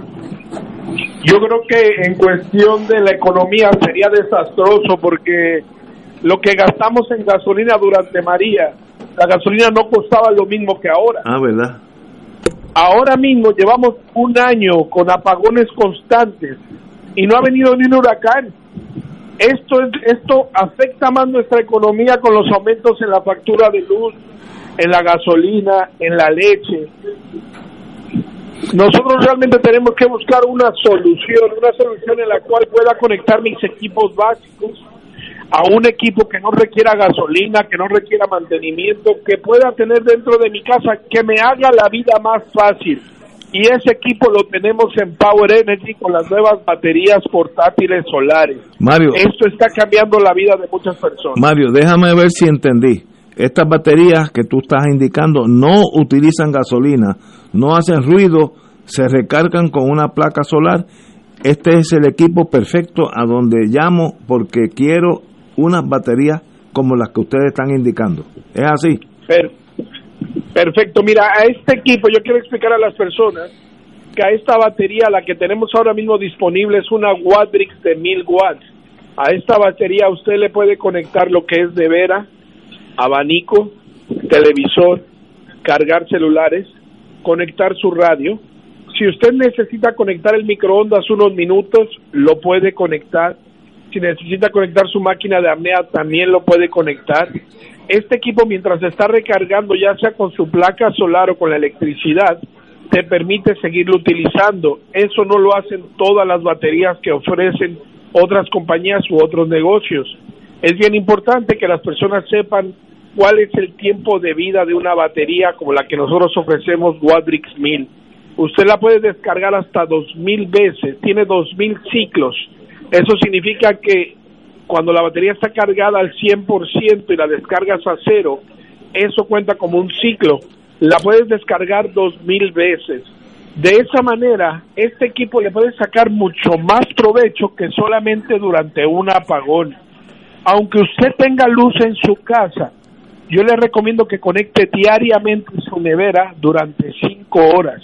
Desconéctela de la electricidad normal y conéctela a su batería durante cinco horas y al mes va a estar desconectado 150 horas. Eso puede tener un impacto en su factura de luz entre 25 y 35 dólares. Wow. No más dolores de cabeza con los apagones, no más filas en el puesto, no más gasto en gasolina. Ahora mismo usted puede tener un equipo que le haga su vida más fácil y lo más importante, usted tenga una mejor calidad de vida. Llame ahora mismo a Power Energy al 787-330-3232. 787-330-3232. El teléfono es 787-330-3232. Eh, eh, ¿Qué ofertas ustedes tienen a, a los amigos que lo, lo, están escuchando en este momento? Usted se puede llevar esta batería portátil celular de 1000 watts financiada con cero pronto entrega gratis, placa solar incluida, por 1.45 al día. 1.45 al día te representa una inversión menor de lo que cuesta un café, una libra de pan, una bolsa de hielo. Usted lo que tiene que invertir es 1.45 al día, 43.75 mensual, y a cambio de eso va a tener paz y tranquilidad en medio de tantos apagones que estamos pasando. Y, y lo que falta, eh, Mario, pero, pero de, déjame preguntar algo, 1.45 al día por cuántos años? El cliente puede escoger el financiamiento, puede pagarlo en el término que él quiera en cuanto a tantos apagones que estamos pasando. Y, y lo que falta, eh, Mario, que falta. pero, pero de, déjame preguntar algo, 1.45 al día por cuántos años? El cliente puede escoger el financiamiento, puede pagarlo en el término que él quiera. En cuanto él sal del costo de la gasolina, de la, de la batería, no tiene que pagar más intereses. Puede elegir entre un plan de 18, tenemos disponible el plan de 18 meses sin intereses, 24 meses sin intereses, 36 pagos. Dependiendo del plan, nosotros promocionamos este plan que es el que menos paga pero se le dan opciones al cliente de acuerdo a sus posibilidades de pagar. Sí, pero la pregunta mía, yo creo que yo creo que la industria completa comete un error y es que habla de mensualidades y nunca le dice al consumidor cuánto vale. Si yo le quiero comprar eso ahora mismo, ¿cuánto vale? 2.499. Ah, pues muy bien, perfecto. Pues se lo agradezco mucho. Lo que pasa es que nosotros cuando mercadeamos la, la batería, tenemos nuestra forma de mercadear. Pero no es que se le no es que se le esconda el precio al cliente. Sí, pero... Cuando llama, lo primero que se le dice es cuánto cuesta la batería. Perfecto, muchas gracias. Mario Mancera, de Power Energy, bienvenido aquí a Fuego Cruzado. 787, gracias. para más detalles, 787 330 3232. Un privilegio estar con usted, Mario. Igualmente, muy amable. Gracias. A sus órdenes. Continuamos. Me dijeron que nos brincábamos la pausa, así que está, está bueno. Obviamente, como hay electricidad, podemos seguir hablando. bueno, eh, quedamos aquí eh, en la pausa. Quedamos que bajo los auspicios de nuestro planificador va a tratar de conseguir a la ingeniera Vila para que venga aquí el próximo jueves, si es posible para o, ella. O mañana, si puede. No, no, jueves, no, porque yo quiero con el planificador para que ellos se queden y, y planifiquen todo. Eh, yo, yo, tengo en inglés excep, excep, escepticismo, se dice en español. Escepticismo. Escepticismo, porque yo no confío en el mundo político puertorriqueño. Yo he llegado a ese nivel ya en mi vida. Y, en el corporativo de Luma tampoco. No, no, pero eso es parte de, no, no, eso, no, eso, es- eso es más fácil porque yo sé que lo que son, son águilas de rapiña y El- están viendo el ratoncito abajo y usted ha visto un águila cuando se le va detrás a una presa. Pues, eh, yo veo Luma, yo no tengo problema con Luma, yo sé lo que son. El problema es nosotros, nosotros de verdad queremos mejorar el país para nosotros. Yo tengo mis dudas, mis, mis serias dudas. Yo no lo entiendo porque yo diría, si yo soy gobernador y hago las cosas bien, voy a seguir siendo gobernador. No entiendo la, la lógica de vamos a dar el tumbe ahora. Eso, pero tal vez yo soy de otra generación. Pero Hay, hay Eh, beneficios, hay unos beneficios económicos quienes están... pero que da por encima de yo hacer una obra histórica en el país y seguir ganando elecciones. Seguro. Porque el gobernador o gobernadora que haga las cosas como se tienen que hacer, no pierde. Puerto Rico está buscando ese líder Va a hace tener un 20 efecto años. multiplicador. Va Pues, a tener un efecto no multiplicador. entiendo por qué el tumbe a corto plazo o, o gobernar por muchos años. No entiendo eso. La pero- ganancia a corto plazo.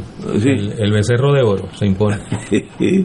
Fíjate, yo, no, de verdad, es que yo estoy llegando a una edad donde ya estoy obsoleto. Como me dice un amigo, si tú fueras inteligente, no, no ibas a tu programa. Mira, por Ignacio, sobre esto último, para... Invita, em, estamos, le está haciendo una, una oferta vía su señoría a la ingeniera. Vila para que venga para acá el jueves que viene. Claro, pues. Mira, eh, sobre este tema, para, para cerrar el, el- el asunto, no para cerrarlo, para, para seguir añadiendo cosas, eh, esta experiencia de Luma yo creo que nos lleva a la necesidad de exigir que se elimine la ley de las alianzas público-privadas. Eh, digo digo Ahora- que se elimine porque ahora no, que- no es enmendable. Ahora sí No que es me apre- esa que- ley, que me esa ley se aprobó en el 2009 durante la administración de, de Luis Fortuño eh, y utiliza un concepto que es bonito y hasta es correcto. O sea, debe, debe darse una alianza entre el sector público y el sector privado. Eh, eso se debe procurar.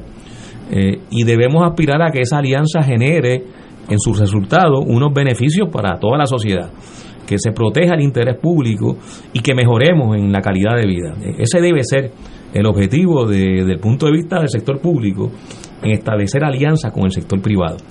Ahora, esa ley no es para promover una alianza entre el sector público y el sector privado. Esa es una ley para privatizar entregando bienes públicos al sector privado.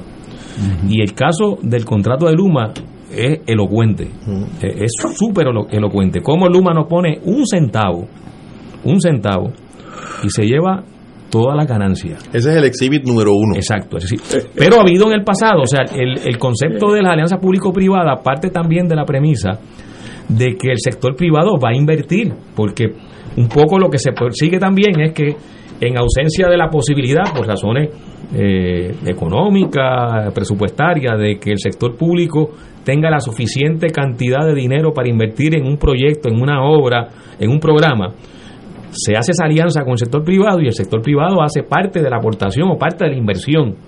Eh, Eso es de, lo, esa es de las cosas que se persiguen. Aquí eso no es lo que ha ocurrido. Y el otro caso, que salió hace como un mes atrás y lo conversamos en este programa, Ignacio, es la propuesta de entregarle los puertos de turismo a una empresa privada. Lo vi aquí. Ok, ¿cuánto? Muelles 2, 11 y 12. Exacto. Se le va a entregar a una empresa privada que en su propio manejo económico de su empresa reconoce que ha tenido pérdida en los últimos años. Es decir, que no es una organización que está en términos económicos saludable. Pero que además, parte del anuncio es que la forma en que ellos van a financiar la inversión que ellos anuncian que van a hacer en los puertos es mediante emisiones de bonos por AFICA. O sea, la FICA es una corporación pública. Eh, y estamos entregándole a una empresa privada la infraestructura portuaria turística, nuevamente con el diseño de Luma, no ponen un centavo. Nosotros ponemos la infraestructura, ponemos el financiamiento y ellos se llevan la es- ganancia. esa es la alianza. Entonces, eso no es alianza público-privada. Esa es la alianza, sí, eso es entregarle bienes públicos a una empresa privada que va a funcionar como funciona la empresa privada, que es generar extraordinaria ganancia para ellos y que lo que resulte de eso, en todo caso, sea secundario. Lo principal es generar ganancia. El servicio es secundario. El servicio es secundario.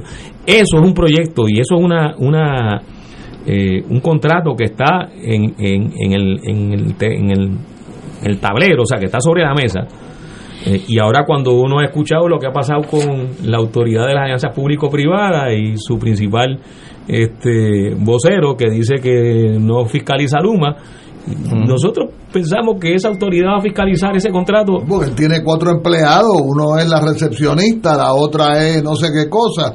Alguien Eh, tiene que limpiar. empleados no puede, no puede, eh, ¿cómo es este? Supervisar es este. Fiscalizar. Fiscalizar Ah. Pero- pero- empresas pero- multimillonarias. Además que bueno, le, le ha es resultado injusto contra ellos. Además que van a decir que el contrato de Luma es bueno, bueno porque le genera unas ganancias Pero- extraordinarias. Es bueno para Luma. Entonces, Eh, el agravante de esta ley es que se enmendó para que se diera lo que se ha dado ahora, que es que, y originalmente la ley establecía que el gobierno, a través de la alianza público-privada, sacaba licitaciones o, propuestas. Miren, nos interesa que empresas privadas eh, sometan propuestas para este servicio X o Y, o para el manejo de tal o cual infraestructura. Esa ley se enmendó durante la administración de Ricky Rosselló y ahora el sector privado puede proponer, o sea, antes de que salga la convocatoria, que fue lo que pasó con el de los puertos, dicho sea de paso, puede decir, mire, eh, gobierno, eh, yo quiero coger eh, el muelle de Mayagüez. No hay una iniciativa del gobierno para, para licitar eso. El sector privado. Pero, pero, pero déjenme, déjenme decir algo. Estoy leyendo de primera hora.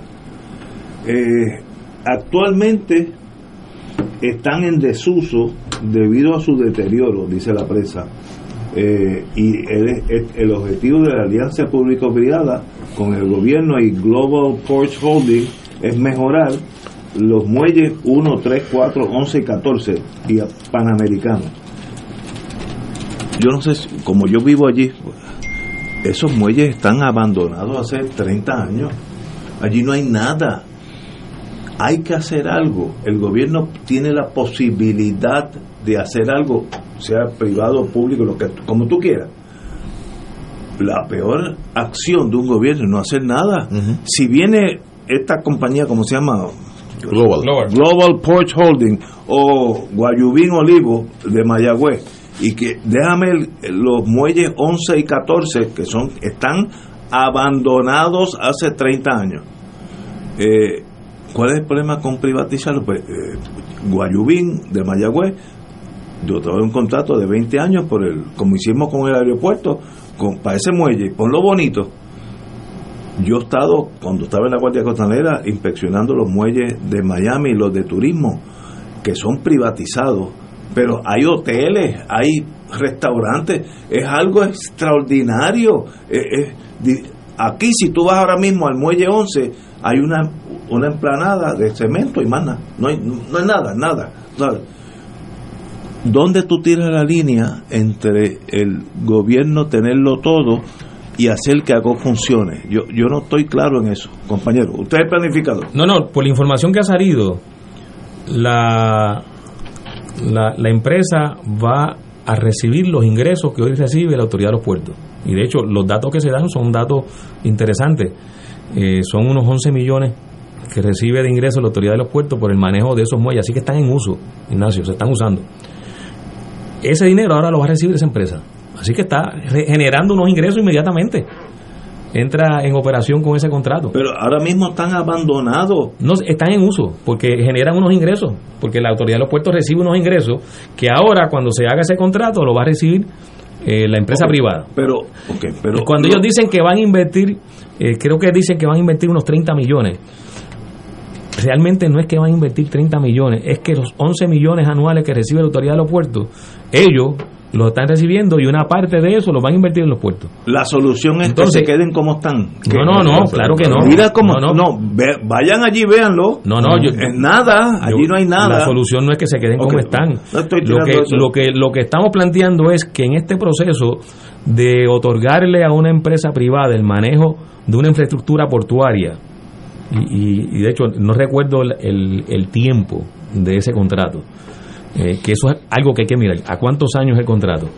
Eh, pero en ese proceso de otorgarle a una empresa privada la infraestructura portuaria turística, hay que considerar cuál es el mejor diseño. Si el diseño es que el financiamiento lo pone el sector público, el gobierno, la infraestructura la pone el gobierno, Y lo otro es básicamente algo que lo puede hacer el gobierno si se dispone a hacerlo.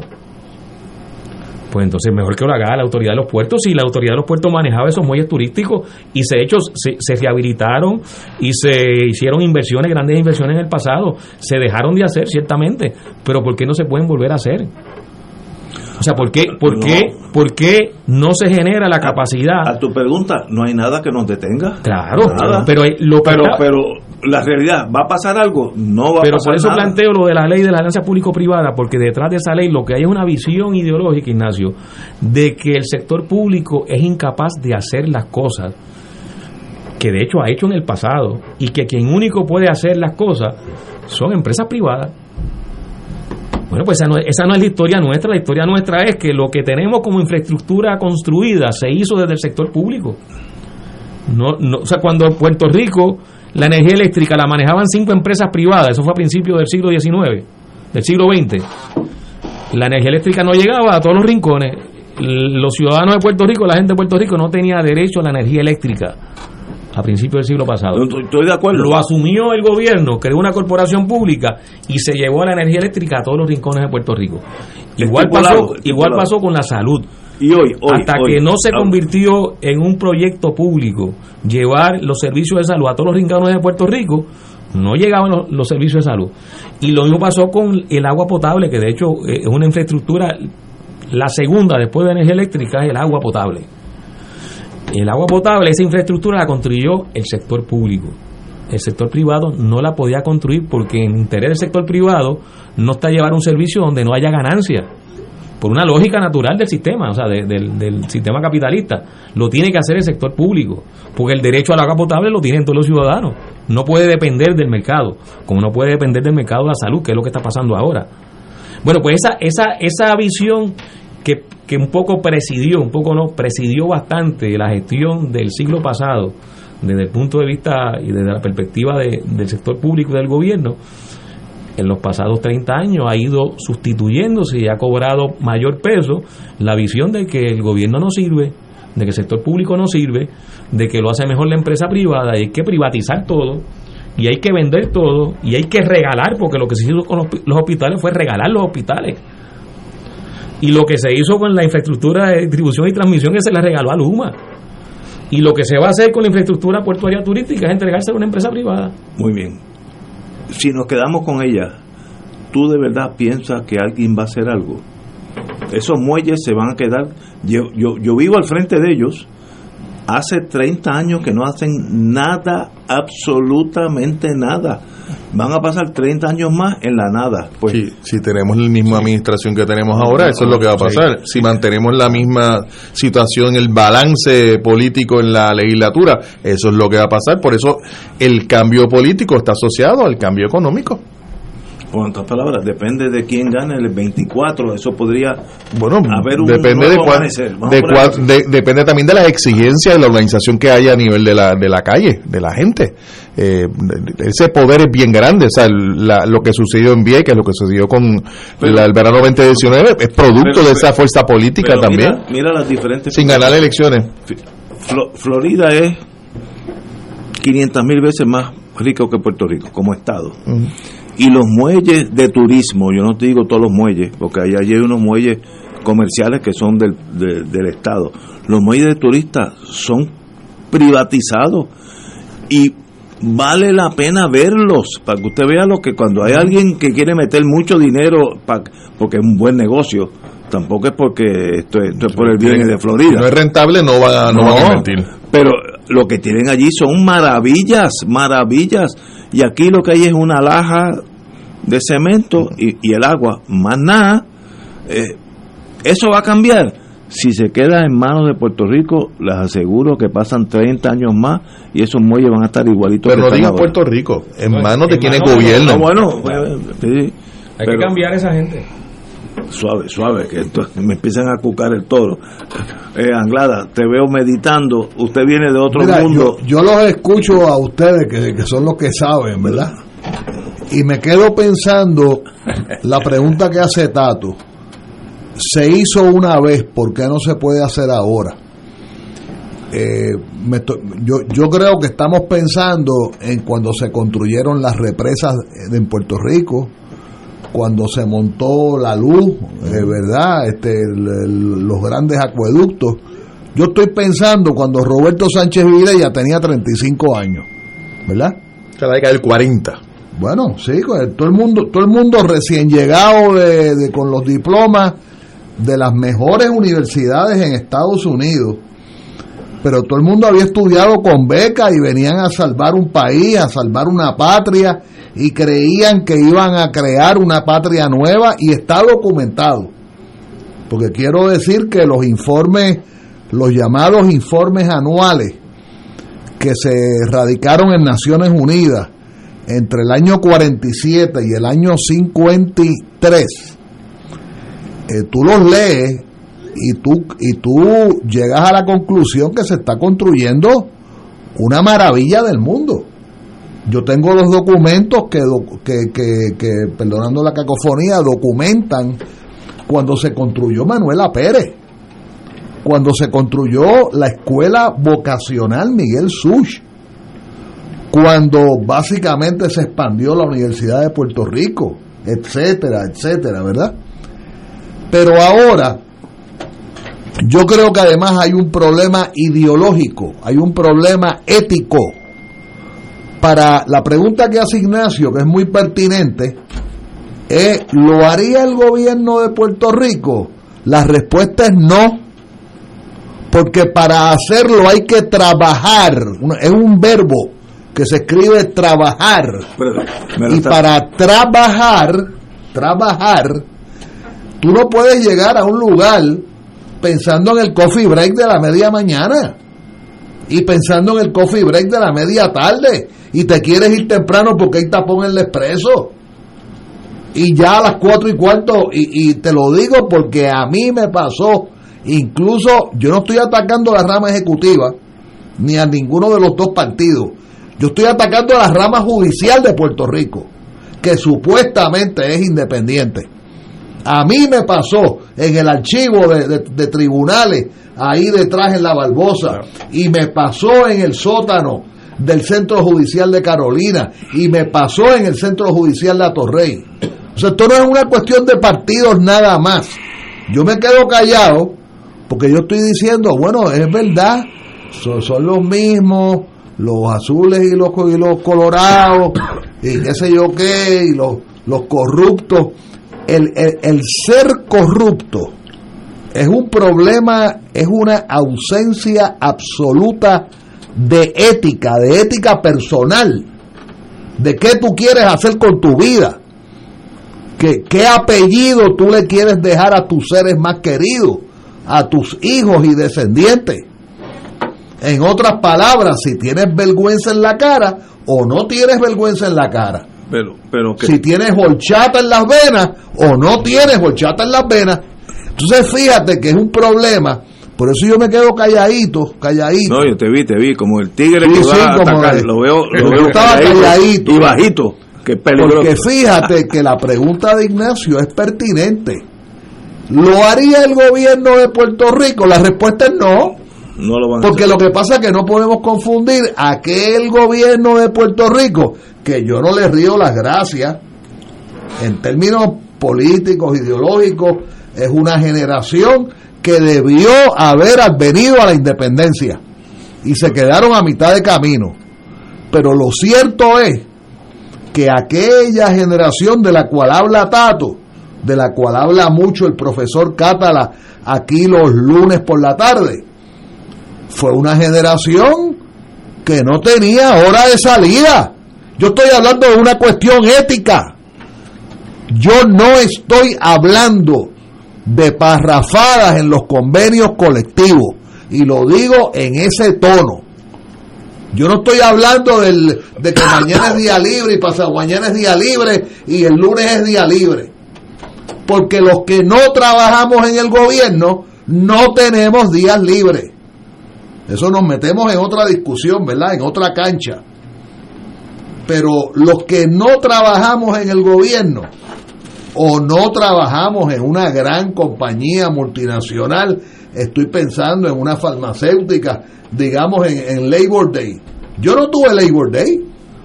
Yo no sé lo que es el Labor Day. Ni la farmacéutica tampoco. Yo no sé lo que es el Labor Day. Yo trabajé el Labor Day.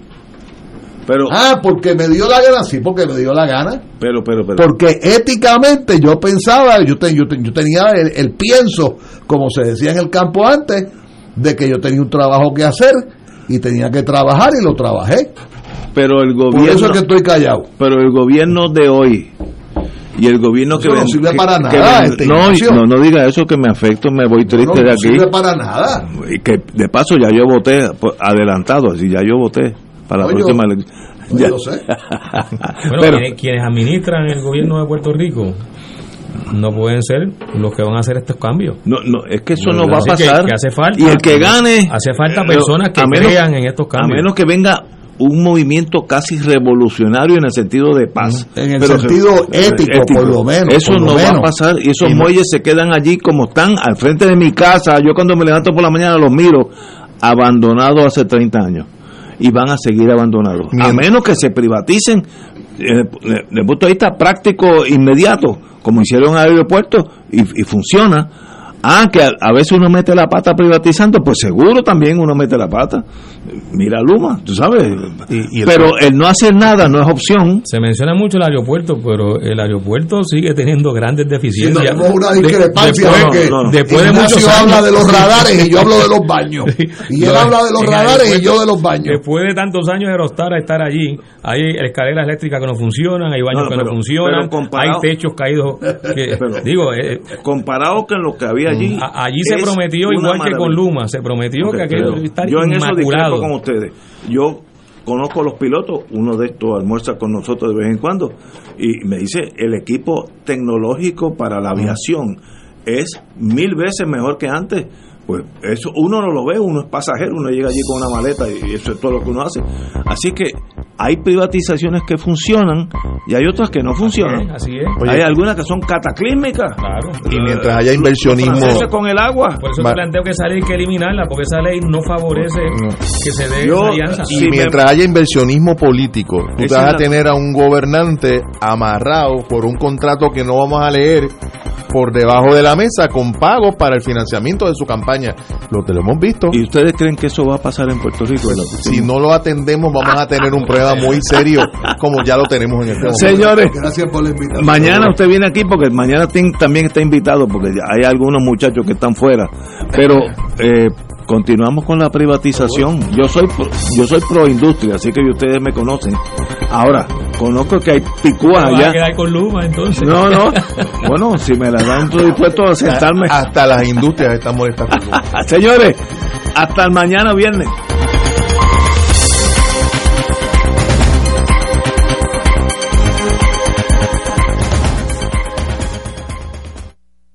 Esta emisora y sus anunciantes no se solidarizan necesariamente con las expresiones vertidas en el programa que acaban de escuchar. Radio Paz 810.